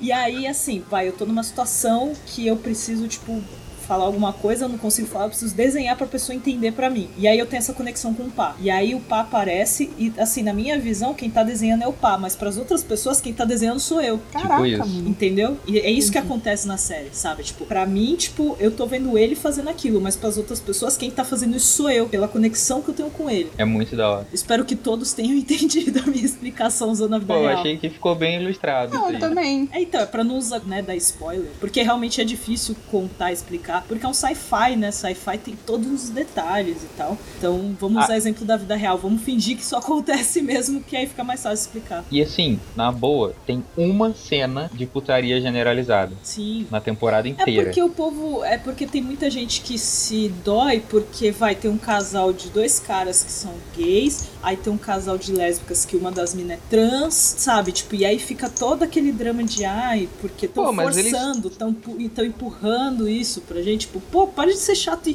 presta atenção na trama, são pessoas. E se for, é. se for ver bem por aí, a gente não sei se já vai entrar agora em Jessica Jones, também rola. Sim, mas Não eu, é, eu acho que É- é legal na- nas séries do Netflix, é isso, né? Tipo, eles mostram, tipo, não, vamos mostrar todo mundo. E vamos mostrar É. todo mundo porque são pessoas, tipo, sabe? Você Ou- convive Ou com até mesmo is the New Black. É, você não tá empurrando uma coisa, você não tá É. forçando ninguém a aceitar porque isso já tá no seu convívio. Tem um propósito ali. Não O é que eu mais tão acho maneiro gratuito. é que eles conseguiram juntar nessas oito pessoas que estão conectadas uma diversidade de, de experiência de vida muito grande. Sim. Eles conseguiram oito pessoas com uma experiência de vida única com relação a cada um deles. Então, ninguém tem uma experiência de vida parecida com de outra pessoa dentro desse mesmo grupo. É, então, são, Em nada, são assim. pessoas totalmente diferentes uma das outras. Eu, eu tô falando de sexualidade, tô falando de cultura local, né? Eles moram em países diferentes, inteligência, De criação. de criação, de, de valores morais. Cara, é todo mundo muito diferente. E isso é lindo. É, é engraçado isso, né? Mostrar a conexão entre pessoas muito diferentes uma das outras, assim. Que foram criadas em mundos diferentes, né? Quando mostram as cenas de um encontrando o outro, que na verdade eles não estão no mesmo lugar, é, eles se encantam com aquela coisa de, nossa, mas você vive assim, você vive nesse ver- mundo. Exatamente. Sabe, tipo, porque é totalmente diferente do mundo da outra pessoa e tudo mais. E, e como eles se apaixonam também, né? Que alguns casos acontece de, de um se apaixonar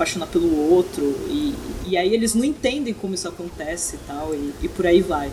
É bem legal. Tá É na lista e tá na cobrança do marido também, né? Sim, é, pe- é pesada porque Nossa. tem drama, tem cenas assim que, caraca, tipo, coisa Pra mais... não dizer que eu não assisti, acho que assisti o primeiro episódio. E acho que talvez tenha sido um erro de só assistir o primeiro, porque é o primeiro episódio nunca é bom, né? É que nunca é bom, é sempre a introdução, aí você fica, tá, e aí? O que, que é, às isso? vezes é... Fica Ainda mais uma série tão complexa quanto prolongado. essa, né? É, você tem que assistir bem. São episódios longos e tem toda a explicação. E É. vai acontecendo uma coisa de cada vez. Você vai conhecendo os personagens, a história de cada um aos poucos e, e tudo mais. No começo você tem que ter paciência, mas depois você já. Depois vai, eu- né? Quando você termina, você já tá desesperado. Cadê a segunda temporada, pelo amor de Deus? Imagino. Tá assim. Todo mundo que assistiu, que comentou comigo da série, falou: não, você tem que assistir, tem que assistir, tem que assistir. E é o tal negócio. Pra explicar, acabava escorregando, contando spoiler. Eu não sou muito a pessoa que liga dependendo da situação pra spoiler. Não, mas é Aliás- uma. Não, não, não, não escuta spoiler dessa série. É, então. Assiste.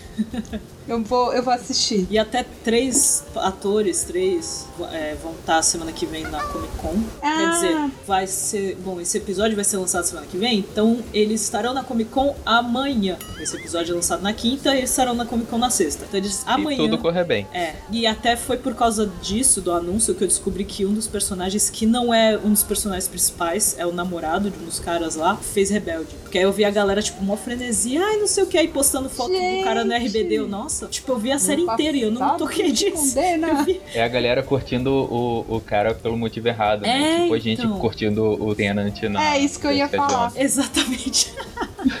Ninguém vai ver porque ele é o Killgrave. Exatamente. Ninguém vai. Eu, eu talvez vá pelo, pelo fato dele ser o Killgrave, mas antes de tudo, É, ele é o doutor. Ele é o Doc. É, qual foi a outra série que você falou que assistiu, Fernando? é o Wet Hot American Summer First Day of Camp. Caraca. Sobre o que, que é a série? A série é sobre um. É um acampamento de verão, né? No meados dos anos 70. É 70? 80? Não sei. Ai, gente. Enfim, tem um filme dessa série. É tipo o que acontece no acampamento. Mas na série, eles estão falando do primeiro dia desse acampamento, que a galera tá chegando e tal. E aí tem vários atores maravilhosos na série, como a Amy Poehler, Paul Rudd, a Banks, tem o Bradley Cooper, eu acho ele lindo, maravilhoso, desculpa, marido. E é uma série de comédia, bem assim, bem, bem doida, bem maluca, que fala desse acampamento que eles estão, tipo, preparando uma peça. Aí tem um, uma galera que tem, tipo, um vazamento lá, tóxico. Tem que assistir, senão vou ficar contando spoiler, eu não sei contar série sem contar spoiler. E Sofrimento. É muito engraçado, gente. Assistam. Assistam o filme também. Ela é bem curtinha, ela tem poucos episódios. Acho que ela tem oito episódios, se não me engano. E é, é isso. É esse acampamento muito doido, com gente muito doida. E é tipo assim, como se eles fossem é, adolescentes de 13 anos, mas na verdade os atores são todos adultos. E eles são meio que os instrutores da, da criançada. Parece esses filmes de comédia do, da sessão. Isso, da sessão da tarde. E, e pega muito esses clichêsões, sabe? Da menina toda certinha, do cara rebelde. قيمة عليه في المحكمة no game É Chapéu no anime, os produtos da Fubacana do Chapéu, o Chapéu e tem todos os clichês ali de, todos os filmes de Sessão da Tarde que você já viu, que envolvam acampamentos e adolescentes americanos. Tá tudo ali e é muito legal. É Cara, muito legal. Quando a Fih falou que ela é danada pra, pra soltar spoiler, eu subestimei. Ela acabou de contar o final da parada.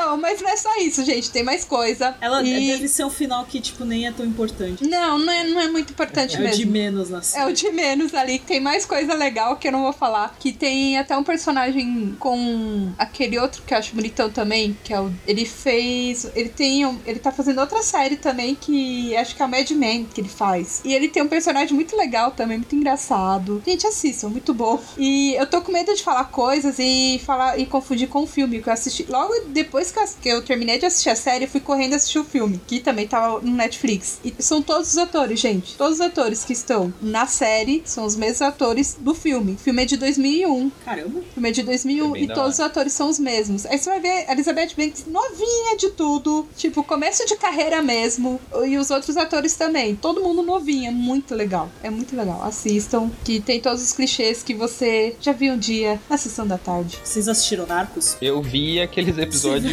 Aqueles episódios aqui em casa, né? É, pois Pô. é. Isso até me lembra de comentar que eu gostei da série e no primeiro episódio, tipo, mesmo não tendo visto tudo, eu já achei a parada bem maneira. Sim, é uma, é uma série bem legal. Pra quem não sabe, mas acho que bastante gente sabe, até porque tem o Wagner Moura na série. E, vi- e eu vi muita gente criticando o espanhol dele, mas por favor, é a última coisa que você vai reparar que o cara tá, tá trabalhando muito bem na série. É tipo contando não só a vida do Pablo Escobar, mas contando toda a coisa da história do narcotráfico. Porque Ah. tem muita gente que, tipo, não quis assistir. Olha a ideia, olha o que acontece na cabeça das pessoas. As pessoas não queriam assistir porque já conheciam a história do Pablo Escobar.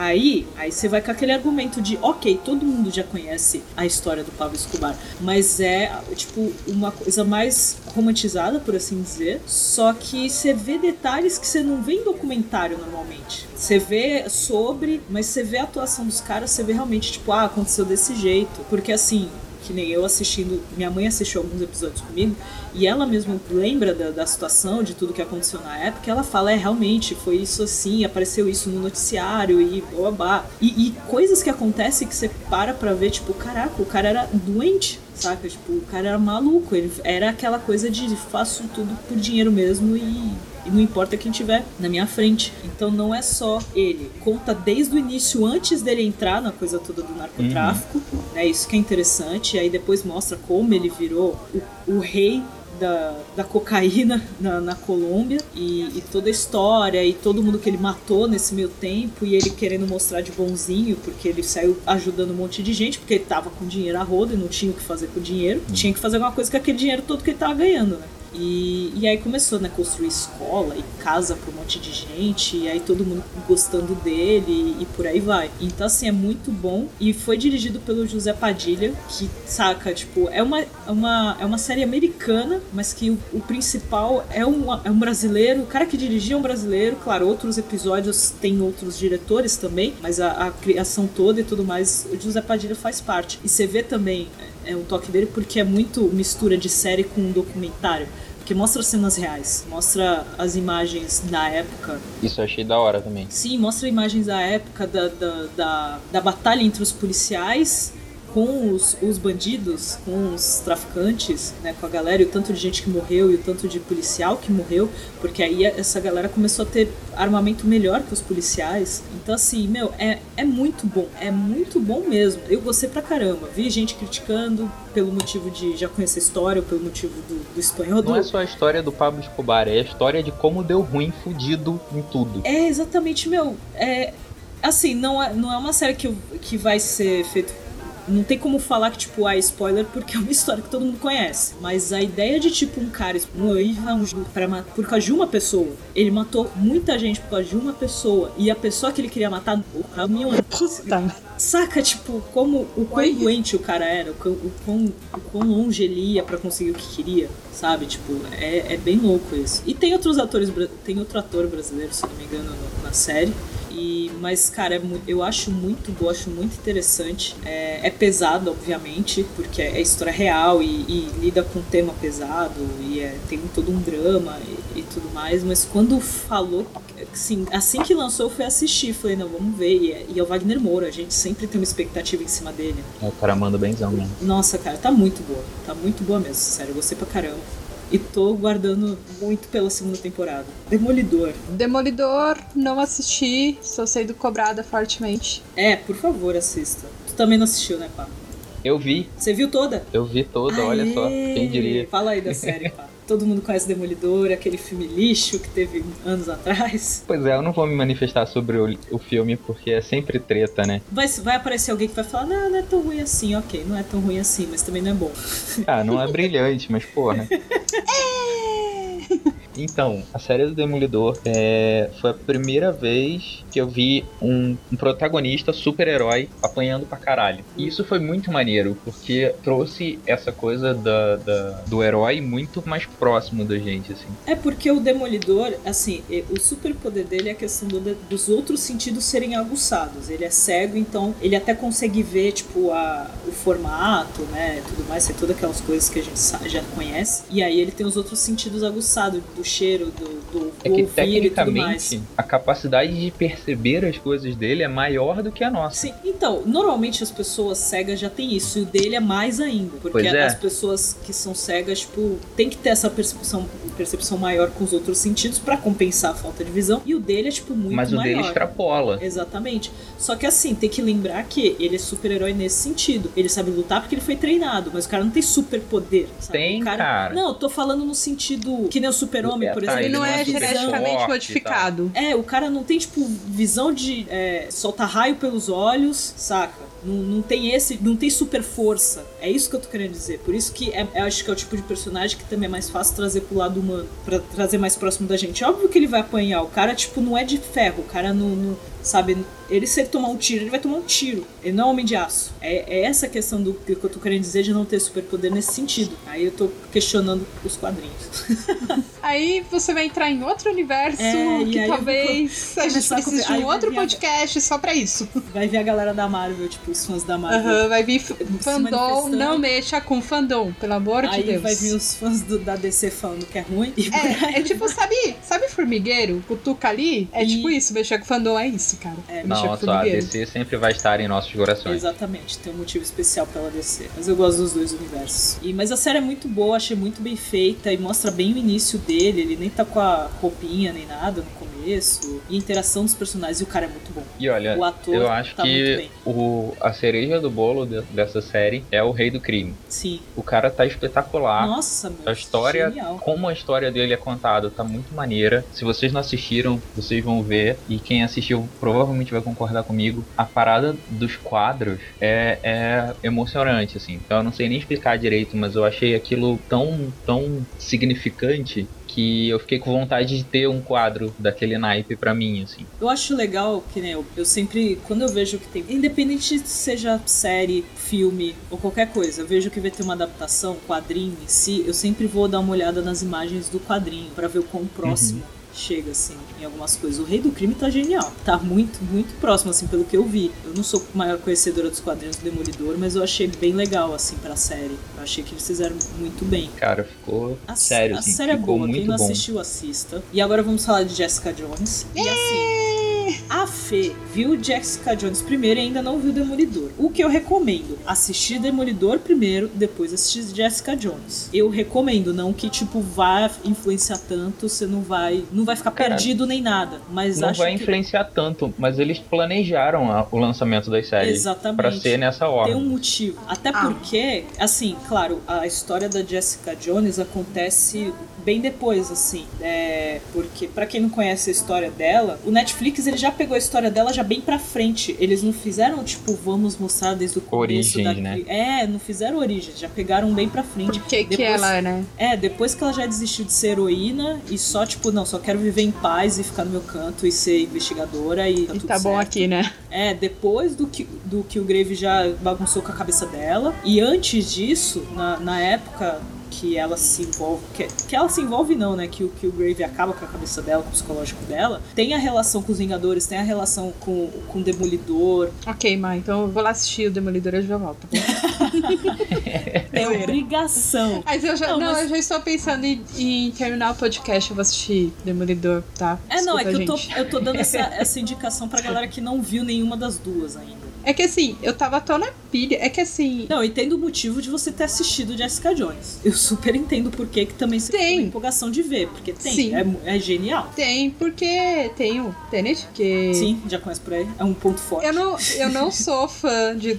Eu gosto muito do Guia, sou fã do Guia. Logicamente, tem essa ligação dos fãs do Guia com Doctor Who. Só que eu não me apeguei o suficiente pra, pra terminar de ver. É muito engraçado isso que eu vicio todo mundo em Doctor Who, mas eu mesma não assisti até o final, tá? Eu fui até o final do Tenet. Então deve ser por isso que eu não consegui ir pra frente, porque eu gostei muito dele. E esse ele foi um dos motivos de eu assistir o Jessica Jones. E por ser uma mulher, é uma personagem feminina. É uma heroína feminina. Eu quero ver isso, cara. A gente volta naquele lance lá. Não vou. Calma, não vou entrar. Representatividade. Isso, não vou entrar a fundo nisso, mas foi um dos motivos que eu assisti. E, meu, pra mim foi uma puta série, eu adorei. Eu tô assim, chega logo a segunda temporada, ou vem logo a série do. Ai, do Cage lá, que esqueci Luke o nome, cara. Cage. Do Luke Cage, vem logo, que também eu achei ele um fofo.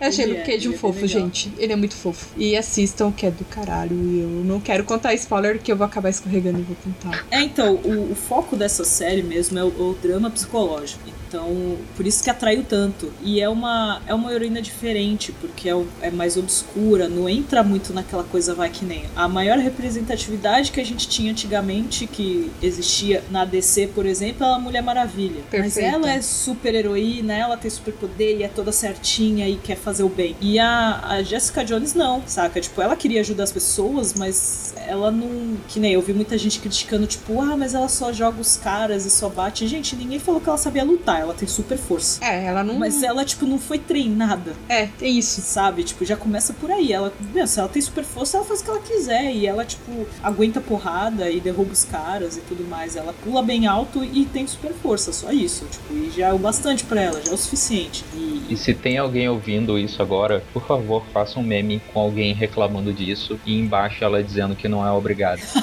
Por favor. Não, é, é- é- acho que assim, as pessoas cobram coisas que, que não condiz com o personagem, não condiz com, com a série. Calma, eu gente. Eu vi, eu vi muita gente criticando, muita gente partes. criticando a série e falando, ah, Demolidor é melhor. Mas assim, depende do que você esperava da série. Eu acho que o pessoal esperou muita ação, mas o, o- a questão toda é o drama psicológico. Sim. Relacionamento Sabe, abusivo. É, tá então, ali. é isso a série. É, e tem umas atuações bem legais, eu gostei pelo menos bastante. E assim, tem um post no blog que a Dreca fez muito bom falando sobre isso, mas só leiam depois de assistir a série. Não faz que nem o pá. Não, que leu, mas o post tá muito bom, que fala bem dessa relação. Porque assim, como muita gente se apegou ao Tenet com, como décimo doutor, rolou esse conflito de interesse quando assistiu a Uhum. Nossa, série. demais. E aí a pessoa, ai, mas eu gosto do Killgrave. Não, você não gosta do Killgrave. Você não gosta do Tenet. Não, e até assim, a série foi tão bem feita pra mim que algumas coisas que ele fala, ou atitudes dele, eu vi muito assim de relacionamentos que eu tive, que eram relacionamentos abusivos. Meu! Ah, eu namorei o Killgrave. É, a Tipo única isso. diferença é que o cara não tinha um poder, poder Isso, mesmo. mas, Mas, é, ele agia como? Agia corpo e muitas vezes ele não tem o poder, né? Que nem o Killgrave, mas pelas atitudes dele você acaba meio que se forçando Sim. a fazer isso. Então, e olha, assim, eu tô me segurando pra não contar spoiler.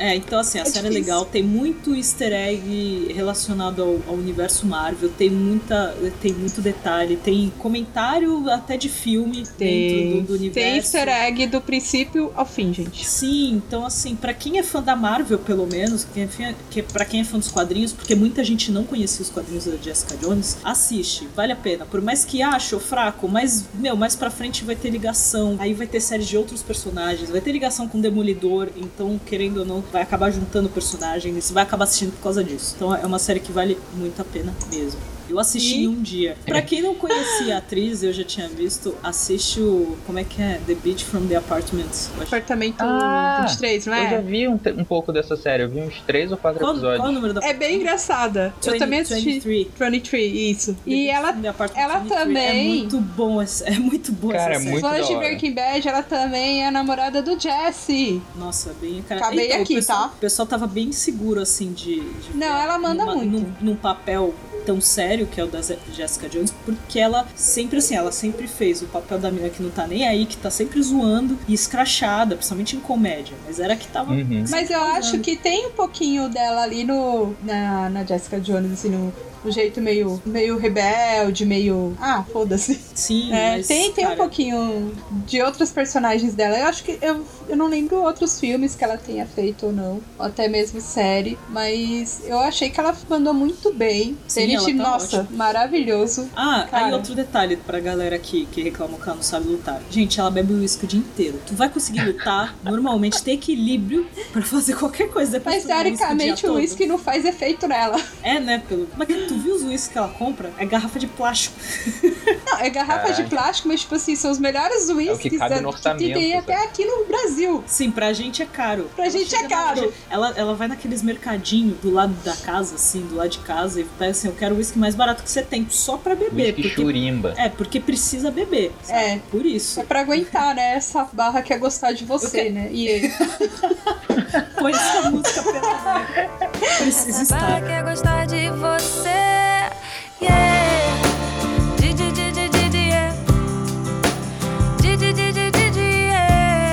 Ah, vamos lá, temos outras séries que são exclusivas do Netflix e que a gente não assistiu. Tem o Bloodline. É Bloodline parece ser bem certinha, quer dizer, parece ser um drama, que assim, é um, é um drama centrado numa família com irmãos que têm segredos. Uau! E aí os segre e, tipo, os segredos e as cicatrizes começam a ser revelados quando a ovelha negra da família volta pra casa. É um drama familiar. Cara, isso é muito enredo de novela do SBT. É novela Total. mexicana. né? Tipo, é um, é um- é um drama. Assim, não vou zoar porque eu não sei, né, se é boa. Se vocês. A galera, assim, as, as próximas séries que a gente for comentar, se vocês assistirem, comentem, falem. E e fala se é boa ou não, se é interessante e tudo mais. Porque são algumas delas, tipo, não teve tanto, tanta divulgação que nem essas que a gente comentou até agora que a gente assistiu. Tem a Hemlock Grove, que é mais uma dessa leva de vampiros e lobisomens. Essa eu ouvi falar bem. E é a primeira série de terror do Netflix. E eu, eu, tô, eu tô curiosa pra ver essa, porque assim, tem tanta série nesse naipe, mas tão mais romantizada demais, que depois de Crepúsculo começou a cagar essa história de vampiro e lobisomem, essas coisas. Então sempre É. tenho medo do que vem. Mas como eu tô confiando no Netflix, então eu quero assistir pra, pra ver se, se é interessante. Eles conseguiram criar essa, essa sensação de que tudo que eles vão fazer é bom, né? É, exatamente. A gente confia, a gente tá assistindo tudo e tá achando legal. Pois é. Até agora Da que eu hora assisti, eu não, eu não achei ruim. Lilyhammer, que, que é uma série que foi feita com parceria com um canal da Noruega. Conta a história de Frank Tagliano, que testemunha contra o chefão da máfia. Gente, eu preciso assistir essa série. Como não assisti ainda? Tem máfia, deve ser boa. Máfia, Tem eu máfia. curto. É, exatamente. Testemunha contra o chefão da máfia nova-iorquina após sofrer uma tentativa de assassinato. Eu quero assistir, eu tô curiosa pra assistir essa série também. Porque tem, e tem essa mistura do, do- da Noruega com, americano e, tudo mais. Achei bem legal isso. Ah, The Returned, que eu nunca ouvi falar. Alguém conhece? Não. Além do terror, o suspense também tem vez entre as produções do site. Em The Returned, pessoas mortas retornam inexplicavelmente à vida e tentam se reentregar à sociedade. Parece interessante também. Que doido. Eu tenho a sensação de que eu já vi alguma coisa do Spielberg nessa linha. Sério, uma série. É, então, essa eu nunca ouvi falar e também não conheço ninguém que conheça. Então vamos, vou pesquisar. Se alguém souber do que eu tô falando, por favor. É, nos comentários, manda aí. Ah, The Fall. The Fall, sim. Tô Deve tentando ser. lembrar o que, que é. É uma série policial. Então não. Ah, esse The Fall é uma série policial que aí fala de um. A polícia de Belfast deve transferir as investigações de uma série de assassinatos a Stella Gibson, detetive e superintendente da polícia de Londres. Whatever. Eu gosto da- dessas explicações que a internet me dá e tem pouca coisa. Mas é uma série policial, não parece ser ruim, né? Também não tô dizendo que é boa, também não conheço. Se, você- se alguém assistiu, se alguém viu pelo menos um episódio, por favor, Comentários. Fala, fala pra gente. Clube de Cuervos. Mano, que, que não faço ideia que série é essa. Gostei do nome. Né? É um, é um drama também misturado com comédia, aparentemente. É uma produção mexicana, que é a primeira série da Netflix em espanhol e é basicamente sobre futebol. Preciso ver. É um.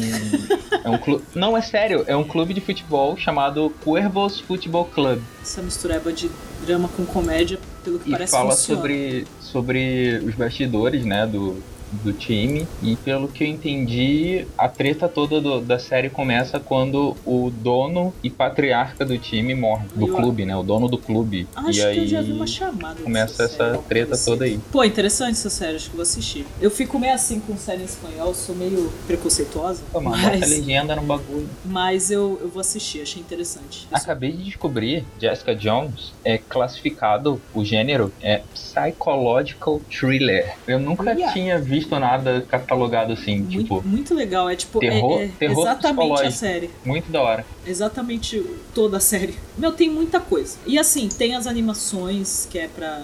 Pra criança, adolescente. Tem documentário, tem outras séries. Se vocês. Se tem outras séries que vocês assistem, que a gente não comentou, ou até mesmo que a gente comentou, mas a gente não sabia falar sobre porque a gente não assiste. E também não, não é uma série que tá. que é super conhecida. Manda e-mail pra gente, comenta. Pode xingar a gente por não ter falado sobre ela, porque a gente não manjava nada.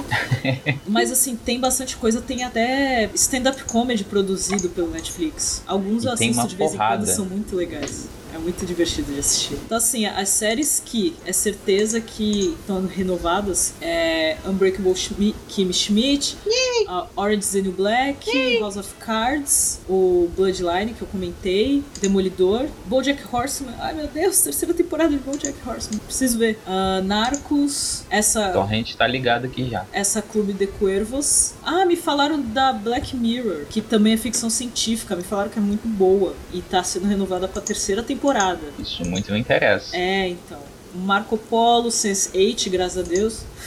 ah, e um detalhe que eu queria comentar. Tem uma série que já existe faz um tempo, que parou e o Netflix continuou e tá sendo produzida pelo Netflix agora, que é o Arrested Development, que já vai renovar pra quinta temporada. E é bem legal que assim, não é uma série original do Netflix, mas agora está sendo produzida pelo Netflix. Tem o Michael Cera. Eu acho que já é um bom motivo pra assistir essa série, porque eu gosto dele. Tô olhando aqui e eu acho que eu já assisti esse Black Mirror. Se for o que eu tô pensando, é uma série, mas na real é tipo. É como se cada episódio fosse um conto diferente. Uhum. E Ah, um conto achei- de ficção científica. Acho isso mó legal. Cara, e, e se é isso mesmo, é muito, muito maneiro. É, então, vou, eu preciso assistir. Aí outra série que eu não comentei que também tem bastante gente falando mó bem é o Um Drink no Inferno. Eu vi o filme. É, então, Tem eu lembro. disso? Tem, tem a série no Netflix, a original do Netflix. E assim, eu sempre me vem Tarantino na cabeça quando eu vejo o nome da série. E é uma mistura de terror com ação. E são dois irmãos que são assal- assaltantes e eles enfrentam os policiais e aí blá blá blá e tal. E pelo que parece é mexicana a série. Ou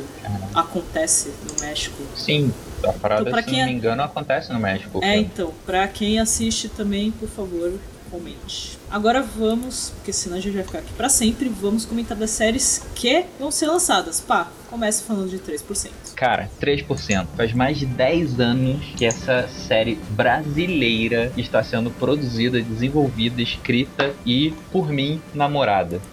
Por muita gente, né? Já existe, se você gosta da ideia de ficção científica e quer apoiar a produção brasileira, vai lá no YouTube e você já encontra o que eles chamam de três primeiros episódios, mas a gente vai encarar como um, um piloto dividido em três partes. Porque agora que, né, a Netflix encarou o, o desafio de fazer essa parada, provavelmente eles vão fazer tudo de novo. Ah, sim, bem provável. Mas, Tipo, desde o começo, né? É, inclusive me perguntaram se iam ser os mesmos atores. E cara, a história se passa com. Os protagonistas são todos adolescentes. E isso foi filmada, assim, sacanagem, quase 10 anos atrás. Tipo, essa galera é adulta já hoje. Não dá mais pra filmar com eles. Tem que ser outros atores. E do que se trata essa série? É uma, é uma parada meio jogos vorazes naquela parte de segmentar a galera em distritos. Sim, gente, desculpa, eu assisti essa parada. É pra você explicar, porque, tipo, eu sabia, eu conheço da galera Não, comentar, não. mas eu não assisti, eu não Eu tô me desculpando por ter assistido os Jogos Vorazes. Ah, Tudo bem, eu te perdoo. É, a gente, a gente continua seu amigo. E aí, o que acontece? Nesse universo ficcional, toda a população é dividida em duas. A galera que vai viver de trabalho laboral, né? Trabalho braçal mesmo. E a galera que vai ser ali os, os pensantes, a, a administração, a galera que tá, em termos baixos, a galera que tá por cima da carne seca. E o lance é que, assim, todo ano tem uma seleção entre alguns candidatos que estão fazendo 18 anos. Se eu acho que é 18, eu não lembro bem. E de todos os candidatos, 3% desses passam e vão morar do outro lado da muralha, que é a área, digamos, a, área nobre da civilização atual. E a série conta, se não me engano, todo esse processo de seleção e, e a treta que a galera faz pra pra passar à frente de outro. Ma- Mas, a grande verdade é que a série vai tratar sobre a desigualdade social, né? Interessante E isso é muito da hora. Mais uma vez, a Netflix falando sobre diversidade, desigualdade, Tocando na ferida. Sim, Pois é, o que eu acho isso fantástico. Uma observação que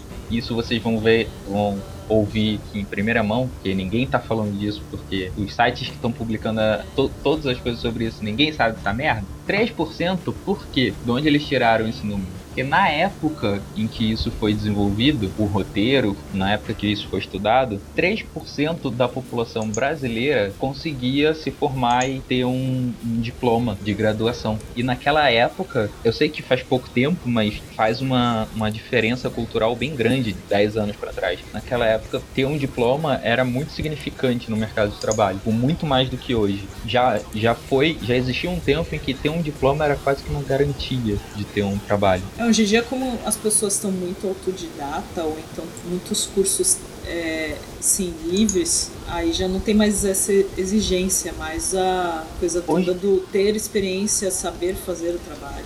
É, e hoje tem um lance de, de- da fábrica de, de diploma, né? Tipo, as escolas barateiam e, e facilitam a. Ah, e A passagem às vezes, do- às do vezes os caras, tipo, chamam alguém, ah, mas tem que ter diploma. Aí eles começam a pedir um monte de exigência que a galera não tem experiência. Por quê? Porque passou o tempo estudando. Pois sabe? é. Tipo, pega essas vagas de estágio e, e você vê que eles pedem um monte de exigência e a pessoa não tem experiência na área porque estava na faculdade ou fez algum outro, é, outro estágio que não foi naquela área e por aí vai. Aí é mais fácil você ficar trabalhando às vezes. E aí vai fazendo curso e vai estudando. É só Então essa, essa série é fantástica por tudo isso. tem vários, vários detalhes. Mas principalmente porque é a primeira produção de ficção científica respeitada pela gringa, assim. Tipo, Isso é Netflix legal. foi lá e falou, essa parada é maneira, vamos fazer. Na verdade, é... Netflix já tá meio que cumprindo a exigência, né, futura, né? Parece que tava pra mudar alguma lei, e aí exigir que tenha mais produção nacional e tudo É mais. que as TVs brasileiras todas, elas estão enquadradas na lei da Ancine, que obriga que 30% da programação seja de Sim. conteúdo nacional. Só que a Netflix, ela vai por fora, né? É, ela já Porque tá. ela não é um- uma emissora de TV. E fazendo Mas coisas aí- de qualidade, né? Porque, gente, me desculpa, tem muita É, não coisa adianta, não adianta só colocar porque, é- porque tá na lei. ruim. É. Tem que colocar coisa Pois de é. qualidade, tem que colocar coisa que, que vale a pena, que tenha conteúdo. Aí a, a Netflix tá por fora porque ela não é tecnicamente uma emissora de TV. Uhum. Mas as emissoras, inclusive as, de TV a cabo, estão botando uma pressão muito grande pra ela ter que participar disso Uhum. também. É, ela já tá Porque, meio né? que fazendo a parte dela, né? Pois é. Não, eu achei isso brilhante. da melhor forma E Eu possível. quero mais é que tenha mesmo. De preferência, eu quero mais aquela banque um monte de desenho animado eu ter trabalho. Respeito pra falar. Mais trabalho pro par, Essa mais parada aí. dinheiro. Deixa eu só me, me redimir e me corrigir, porque ó, eu comentei da Arrested Development, que foi uma série que já existia e aí o Netflix agora tá produzindo a próxima temporada. E tanto a Black Mirror quanto o The Fall também já eram, já eram séries que já existiam e a- agora eles estão com outra temporada, né? Vai ser lançada outra temporada que o Netflix está produzindo. Então, no caso, Black Mirror já tem três temporadas e vai lançar a quarta pelo Netflix e The Fall tem uma temporada e vai ser lançada a próxima pelo Netflix. E que bom. Nesse meio tempo, eu conferi e Black Mirror é aquela parada que eu falei mesmo. São, Ah. são continhos de ficção científica e vale muito a pena assistir. Tá aí uma, uma outra linha do Netflix, né? Pegar a série que é boa, mas que não tá se sustentando ali sozinha. Tipo, ó, vamos, vem pra cá que eu cuido de você É, e vamos continuar. os canais de TV eles vão muito na coisa toda do que tá em audiência. Sim. Só que aí muitas vezes tem muita gente vendo pela internet. E aí não vai audiência pro canal. E aí a, a série é cancelada no canal porque não tá tendo audiência. Então, tipo, ah, então vou pegar e continuar essa série. Porque muita gente acaba exigindo. O caso de Arrested Development é uma série que fez muito sucesso e acabou que parou de ser produzida e o pessoal queria continuar assim. O Netflix trouxe ela de volta, tipo, não, vamos pôr os episódios na- no Netflix, ver é, o que que dá, ver que se a galera curte ter e ver se a galera quer que continue. Então acabou que vai ser, vai ser continuado. Muito então um pouco hora. disso. É bem, é bem legal isso, porque tem um, às vezes tem um monte de série que, que é boa, né? A série é legal, mas aí por questões comerciais, Morre, muitas né? vezes ela é cancelada do nada, né? Sim, Sem, às vezes sem menor explicação. E aí. A gente nunca tem uma explicação. Não. tipo, Acaba no meio o negócio de. É. E aí, o que aconteceu com tal personagem, pelo amor de Deus? então, Ah, Netflix vamos meio lá. É que tipo aquele teu adota. relacionamento que acabou e você só descobriu porque botou lá no status do, do Facebook que tava namorando com outra pessoa. As séries que, que vão vir ano que vem, e algumas são sem previsão, mas que a gente sabe que vai ser produzida, ou já está sendo produzida, já está sendo feita pelo Netflix. Temos a- as séries da Marvel, e aí, que nem a Fernanda falou, vai ter uma série só do Luke Cage, Tem também dos defensores. sim, e tem do Punho de Ferro. Isso, que, Iron que aí Fist. monta os quatro, né? Sim, porque aí começa a juntar as Isso. histórias. Vai ser fantástico. Juntar- Nossa, vai ser lindo. Quando juntar tudo, meu Deus. Netflix te eu não sei exatamente quando que vão ser lançadas, né? não tem uma previsão exata, mas a gente sabe que vai ter. E a gente tá adorando isso da Marvel ter os direitos e jogar. Não, Netflix, vamos lá, vamos fazer alguma coisa. Porque assim, Isso me lembra de falar dessa merda. Tudo começou com a porra do, se não me engano, do filme do X-Men. E aí a galera falou, alguém lá no, com- segurando um calhamaço de papel e engravatado falou: essa porra dá dinheiro. vamos fazer filme de herói. Mas, quem é o responsável pela porra? É a Marvel. Aí o bagulho não ficou assim, ah, só vamos fazer filme não. Porque os caras têm talento de ser mercenário há muito tempo nos quadrinhos. Sim. Qual foi uma grande técnica dos quadrinhos pra fazer vender revista? Em vez de vender a porra da história na revista, eles colocam três histórias na revista. Mas não é sempre a mesma história. Então, tipo, se tu compra Batman, porra, tô falando da DC, né? Compra. Mas enfim, você tá exemplificando. Vai, vai história em tu gosta quadrinho de geral. Wolverine? História em quadrinho geral. Vai, vamos pensar É, tu dessa compra, forma. tu compra a, revistinha do Wolverine. Aí tá lá, Wolverine. Aí metade da revista Wolverine, a outra metade é Homem-Aranha. Você não comprou a revista do Homem-Aranha, mas tá lá a história. Aí você compra. o- Aí você. Né, vou ler, tá aqui. Mas desencana. Aí na próxima edição tem a continuação do Wolverine e tem a porra uma história do Quarteto Fantástico. Mas assim, ó, no fica, caso. porra, agora eu tô com um pedacinho de cada uma. O que, que eu faço da minha vida? É, Compra mais quadrinhos. que amigo. tem, a, que tem as séries, que eles estão produzindo as séries, tem ligação. Tem uma ligação muito forte, porque são os Vingadores. Mas e é aí tem o Demolidor e tem a Jessica Jones. E a Jessica Jones veio bem depois, assim. E tem a é Agent nova. Carter, Sim. tem Agents of Shield. Eles É. estão misturando a porra toda e pra quem é fã, meio que fica na obrigação de assistir tudo e meio que na ordem pra não perder um, um, um plot paralelo. É que nem agora, no, no caso da DC, por exemplo, agora tem a Supergirl, por exemplo. Mas aí que tá, tipo, a Marvel é, é mais, mais tretosa nessa parada. É que a Marvel, na, na questão do quadrinho em si, e já vi muita gente criticando isso, ela faz essa coisa de fazer um monte de história que você vai DC lendo e tenta acompanhar e, e várias Aham. histórias diferentes e tudo mais. A DC é mais organizada nesse A DC. É. entrou numa de fazer isso, né? Com Arrow e The Flash. Sim, Sim. é. E aí deu uma cagada foda na temporada de Arrow, pra- só pra forçar essa, essa, Essa junção. essa junção entre os dois. Mas assim, é. Mas desculpa, eu, tô, eu desvirtuei o bagulho. Não, não tem problema. É, que eu ia falar, por exemplo, mas na, na questão toda dessa de filme e série, tá lindo a questão toda da Marvel começar a pegar os direitos da- dessas histórias pra poder Sim, das coisas produzir. que é- são dela, né? Porque que nem eu- Deveriam ser. Eu fiz o post falando sobre a Marvel 101, que tem os vídeos explicando a história de cada herói, pra quem não conhece os quadrinhos, pra quem quer conhecer antes de assistir alguma série. Conta em um minuto a, a origem de cada, cada herói ou cada grupo, né? No caso, vai Grupo. ter os Vingadores, por exemplo, mas também tem a história do, do, do Homem de Ferro, tem a história do Hulk e tal. É, mas que nem eles não têm os direitos com- do, do Quarteto Fantástico e nem do X-Men. É Anyway, tempo.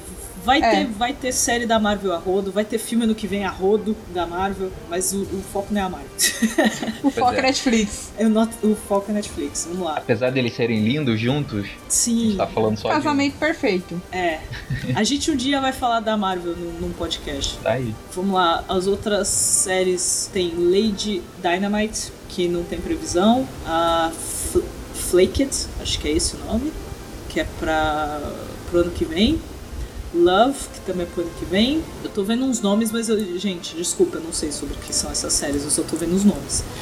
Se vocês souberem aí, você fala pra gente. É porque realmente a gente confia que a gente pensa assim, não, provavelmente vai ser uma série legal, vai ser uma série muito boa, e a gente confia. Mas uma, tem várias, mas uma que a galera tá esperando e que deu mó frenesi e que não tem uma certeza do de atores e tudo mais, é três é demais. Olha só a verdade. Gente, e aí cada hora fala, ah, as, as Olsen vão participar, ah, não vão participar, e aí, vai Eu participar li ou hoje não? que não. Pois Então, é. cada Ah, hora então- sai uma notícia. Então, mas cada hora sai uma Mas notícia. vai rolar mesmo? Pelo que parece, vai. Não sei como que vai ser a trama toda, mas pelo que parece, vai ter. Só não entendi ainda, tipo, se elas participarem, por exemplo, é uma continuação. A ideia é essa, é uma continuação. Ah, velho, não sei de nada Ou mais. se é um remake, eu não sei. Mas acho que é uma continuação, só precisa saber. Se for remake e elas não participarem, então tanto faz. É tanto hoax na, na internet É, então. que eu, que eu não, não tenho certeza de mais nada. E uma outra série também que, que vai, que foi encomendada, uma temporada completa Netflix, é a Frontiers, que é com o Jason Momoa. Ele fez Game of Thrones e o Aquaman. Ah, ele fez Conan. Ah, o programa acompanhará. O programa acompanhará a caótica e violenta tentativa de controlar a riqueza e poderes da América do Norte durante o tráfico de peles no século XVIII. Caralho. Frontier será contada através de múltiplos pontos de vista e ser ambientada em um mundo onde negociações são definidas com brigas de machado e onde as delicadas relações de tribos nativas e europeus podem acabar virando sangrentas batalhas. Já estou interessada, já estou muito interessada. E tem, e tem previsão pra 2016, sem data definida. Então já tô bem curiosa pra ver essa série. Achei bem interessante. Gente, 2016, melhor ano Nossa, do audiovisual. Nossa, melhor, cara. Cinema e, e, e série, assim, tá perfeito, tá maravilhoso. Mas vamos lá. Agora, séries que gostaríamos que estivesse no Netflix. Pode ser série que fosse produzida ou série que você queria que tivesse lá. Tipo, ah, uma série que eu acho legal, que é difícil de achar pra baixar, seria legal que eles colocassem. Ah, do guia. Por favor, Netflix, produza a série do Guia. E- Netflix, nunca te pedi nada. É, nunca te pedi nada. Segundo podcast que a gente tá pedindo isso. Vamos fazer uma baixa assinada e tal. Eu apoio. Apoio, Vamos. divulgo. De novo, mochileiros, Vambora. Vamos se juntar, fazer uma baixa assinada pro Netflix. Porque o Netflix, de todas as listas que eu achei, nenhuma falou do Desventuras e Série. Mas Boa. estava falando que estava sendo produzido, ou que ia ser produzido de Desventuras e roupa. Eu Série. vi alguma Então, coisa assim, também mesmo. Vi, É, vi. então assim, se tá produzindo, ou vai produzir Desventuras e Série, eu acho que não tem problema nenhum de produzir o, o guia. Cara, o que que é 50 milhões? O que que é? Gastou 90 milhões em Marco Polo, acho que, né? Porra. Vai e ter ninguém retorno, assiste cara. aquela porra. Retorno, garantido. A série do Guia dos anos 80, 70 e 80, né? É, foi tão assim, uma produção tão assim, bem pobre, principalmente pra época, mas foi tão bem feita. Agora, hoje em dia, dá pra fazer um negócio sensacional. E barato. Exatamente. Então, por favor, Netflix, queremos uma série do Guia do Mochileiro das Galáxias. Por favor. Pode ser animada. Pode ali. ser também, né? Contrata o pá. A gente dá Tô super apoio. dirigindo uma série brasileira aí. É, então. Me chama. Ixi. Eita. Editor, Caralho, corta R2D2, que o meu tá? R2D2 tá aqui falando comigo. Não, corta não. Achei maneiríssimo. É, Gostou? pode deixar o Eu R2. tô aqui. Pode deixar. Vem Pode meio. deixar R2D2. Isso É. me lembra que já tem a Clone Wars, passa na Sim. Netflix, ah, né? sim, verdade. É, perfeito. E. Ah, então vou pedir Star Wars Rebels. Rebels. Os Rebeldes. Sim. Animação por favor. fantástica, por favor, Netflix. Que eu, eu já. Eu não sei se eu comentei, mas eu acho que talvez seja pertinente falar. Eu cancelei a TV a cabo de casa. Eu não tenho mais TV a cabo. Tem Netflix. E só Netflix. Então, Netflix, por favor, né? Fora. a gente já sabe que não vai conseguir patrocínio de nenhuma empresa a cabo. Né? Então. Aliás, Vamos tirar da lista. Eu acho que, assim como o senhor Silvio Santos, eu mereço uma assinatura vitalícia de tanto que eu Vitalícia. faço propaganda. Eu já fiz pelo menos umas cinco pessoas assinar o Netflix e eu fico É- enchendo é o saco de todo mundo. É muito inevitável. Né? Você sempre vai falar bem do Netflix. Fica meio chato também, né? É a só ter uma apoia internet. serviço que a gente gosta. É só ter uma internet boa, gente. Vamos lá. Sim, Inclusive, eu sou uma pessoa de muito caráter e se aparecesse uma empresa de TV a cabo me oferecendo patrocínio pro site, é óbvio que eu ia aceitar, eu ia deixar meu caráter de lado. Não, falando sério, não é o tipo de patrocinador que eu gostaria. É, hoje em dia também, chato. Não que eles se interessariam por mim, mas eu não me interesso por eles, então tá tudo bem. Mas o Netflix não. Netflix por é crush. Se quiser patrocinar a gente, estamos aí. Deu match, né? Deu match. Deu Deu match. match. Super curti. É... Bom, eu vou choramingar pro meu lado que podia ter a série clássica do, do Doctor Who, Então, Eu ia falar isso, mesmo não sendo Eu li, eu li que vai rolar. Então, estão fazendo abaixo assinado, porque lá fora tem. Tem? Netflix Ah. gringo, se eu não me engano, acho que tem. Ou tinha, não sei. Ou seja, Porque já assim, tá muitos, como muitos episódios tiveram que ser reproduzidos, foram animados, ou usam só imagens, tipo fotinhas com áudio, porque foram é, eu tenho um. HD. Mas assim, não tem problema. A gente vai assistir do mesmo A jeito. gente quer do jeito que Sim. for. Exatamente, mas a gente quer a série E clássica. tipo, Então, ter a série lá não é só pra gente assistir, é pra gente dar acesso a pe- às pessoas que não viram ainda. Sim. Exatamente, porque assim, eu baixei alguns episódios, eu assisti alguns episódios, mas assim, aí começa a nova temporada da série atual, aí eu tenho que assistir, eu quero assistir é. e vou fazer resenha, eu acabo, tipo, não assistindo. Então, assim, e, e outra, pelo menos eu quero achar, eu não achei um torrent, se alguém tiver Não tem clássica mais. em torrent. É então, só dá pra baixar um episódio por uma vez e é tipo agonizante, Não é muito sofrimento. Não tem. Então assim, eu nunca achei por torrent. E aí você acha por torrent, aí depois é mó trampo pra achar legenda, Sim. muito trabalho.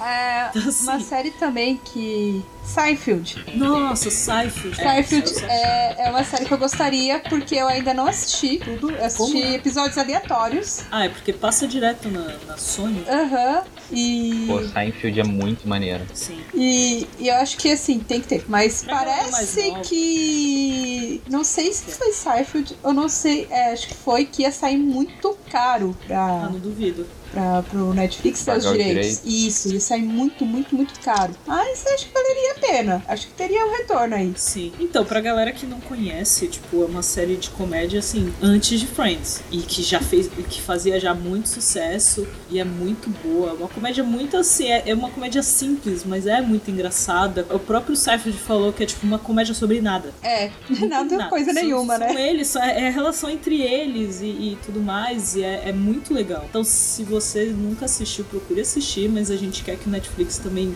disponibilize, não? É, que eu acho que poderia voltar South Park. Verdade. Até porque saudades voltar. de assistir South Park legendado. Tipo, tem na internet tudo Tem, mais. tem um Mas site. assim, tem episódios. é, porque vários canais a cabo passam South Park, mas passa tudo dublado. É, tem o site, Mai, da, do Comedy Central, que na verdade é o Sim, site do sim. South Park que tem tudo lá, tem até os novos sim, episódios. sim, mas não é legendado. Pô, mas aí tem toda a comodidade de estar ali na TV, Não, assistir tem um, um isso também. seguido do outro. Não, assim, ó, de vez em quando eu assisto pelo site e tal. Dá pra assistir, consigo assistir sem legenda e tudo mais. Mas assim, eu- às vezes eu paro, tipo, eu vejo que tá assistindo em algum canal, passando em algum canal. Aí eu paro pra assistir e falo, ah, não que a dublagem seja horrível, não é. E, a- e eu tô longe de falar mal de dublagem porque eu gosto de dublagem, ainda mais pra animação. E a- o Brasil tem uma dublagem boa, apesar de ter decaído com os anos algumas coisas. Mas assim, não é a mesma coisa. Não é. Family Guy, por exemplo, eu só consigo assistir legendado. É, não dá, não rola. Eu assisti, É. eu assisti dublado o episódio com os Simpsons, que teve o crossover. É que tem muita piada também de trocadilho Então, e tal. é o que que me- precisa estar na língua original pra. Exatamente. É, é o que me incomoda na dublagem, só isso. Sim, mas é porque tem que ter muitas vezes, porque senão fica confuso e tal. Só que, que nem quem assiste Family Guy são as pessoas que entendem as referências. Então, Então. acho que deveria continuar as referências na dublagem. Sim. Mas, mas independente, gente, a gente tem uma boa dublagem geral e tal. Mas devia ter South Park. Tem Family Guy no Netflix, podia ter South Park. Na verdade, tinha e saiu. Ah, deve ser Eu lembro quando, come- quando eu comecei a assinar a Netflix, tinha. Mas aí não tinha todas as temporadas, tinha acho que das últimas. Mas aí acho que É, Family Guy tiraram volta, então, todas. de repente. poderia voltar. E o Flux podia ter também. É verdade. É verdade, nossa. E o Podia Flux, ter cara. mesmo. A série que eu queria que tivesse é The Ricky Gervais Show. Acho É, que é meio que difícil é de falar essa porra, mas é uma, é uma série animada e, e- só que o maneiro é que não é um, não é, como que eu vou dizer, não é um desenho animado tipo pra criança. Uhum. A parada é assim, tem esse cara que é o Rick Gervais e ele é um comediante e, e ele faz stand-up e tal e ele tem um programa de rádio. E aí tem dois amigos e eles fazem tipo um podcast, né, no, no rádio. É um programa de rádio que são os três trocando ideia. E essa porra bombou, ficou foda. E aí um dia alguém disse assim, vamos animar essa parada? E eles animaram os episódios de rádio deles. E ficou muito maneiro, ficou muito bom. Da hora. Interessante. E é uma parada que pouca gente conhece. Eu adoraria que pessoas descobrissem essa, essa série pra poder falar sobre isso. Netflix, Por favor. fica. Fica lá. É Vai outra tá lá no animação post que é também. bem, que acho que é bem anos 90 e assim poucas pessoas conhecem e tal, que é a Daria. Meu. E, e Acho assim, que tinha também. Acho que tinha, desculpa. tinha? Tinha Então por que, que o Netflix fica tirando essas até coisas? esses dias, viu? Não sei se tá ainda, mas eu acho que eu vi alguma coisa. Teve um dia que eu, bom, vou procurar de novo. Procura. Porque um que, que eu sei que tem, que eu vi esses dias, foi o Gilbert. Gilbert é muito da hora. É, então, tem no Netflix. Tem os animes também, que é. Eu tô um- muito um anime- orgulhoso de vocês que vocês citaram vários desenhos animados de, de adulto. É, a gente é muito adulto. Adoro.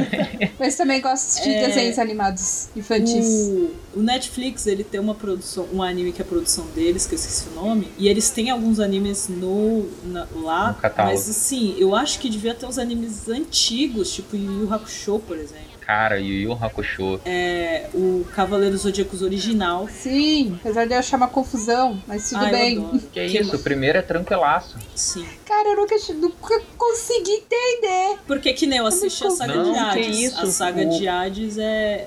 É, a saga de Hades ainda faz parte do original. E aí eu fiquei pensando, pô, podia ter, tipo, todas as sagas. Não tudo de uma vez, mas podia rolar e tal. Pegar esses animes mais antigos, animes Porra, tipo. botaram Digimon no bagulho. Podia pegar esses coisas tipo manchete e Clássicos, colocar os lá. clássicos. É, Pelo menos pra gente é clássico. pelo que parece, deve exibir Jaspion, Changeman, Flashman e Jiraiya. Jiraiya, gente. Então, assim, eu acho que seria legal essas séries e os animes, né? As animações. Que nem esses dias eu assisti Evangelion e fiquei pensando, pô, podia ter Evangelion no Netflix também. Que eu Pô, acho, não tipo, podia não, velho. Ah, Evangelion é muito bom. Tudo bem Até que é só uma temporada. Pois é. Mas assim, tem os filmes e tal. Ó, um que tá no, no Netflix que acabou de entrar, que lançaram primeiro os filmes e entrou a série, foi o Tintin, mas falaram que não tá com a dublagem que a gente via na cultura. Original? Original que a gente É, na cultura, né? Eu achei bem Ah, triste isso. Tipo, eu não, triste. eu não vi. Eu vi os filmes e, e eu cheguei até a ver os filmes legendados. Porque aí Poxa. tem a opção de você assistir em francês e tal. Achei bem legal. Eu não sei se é anime, mas acho que ninguém vai entender o que eu vou falar. E passava, acho que no SBT, um desenho de uma menina que tinha uma gatinha. Eu não sei o nome. Ah, eu não vou saber falar, cara. Mas era tipo o desenho que eu queria ver muito, assim. Eu não lembro o nome. Eu não... Tipo, uma gatinha.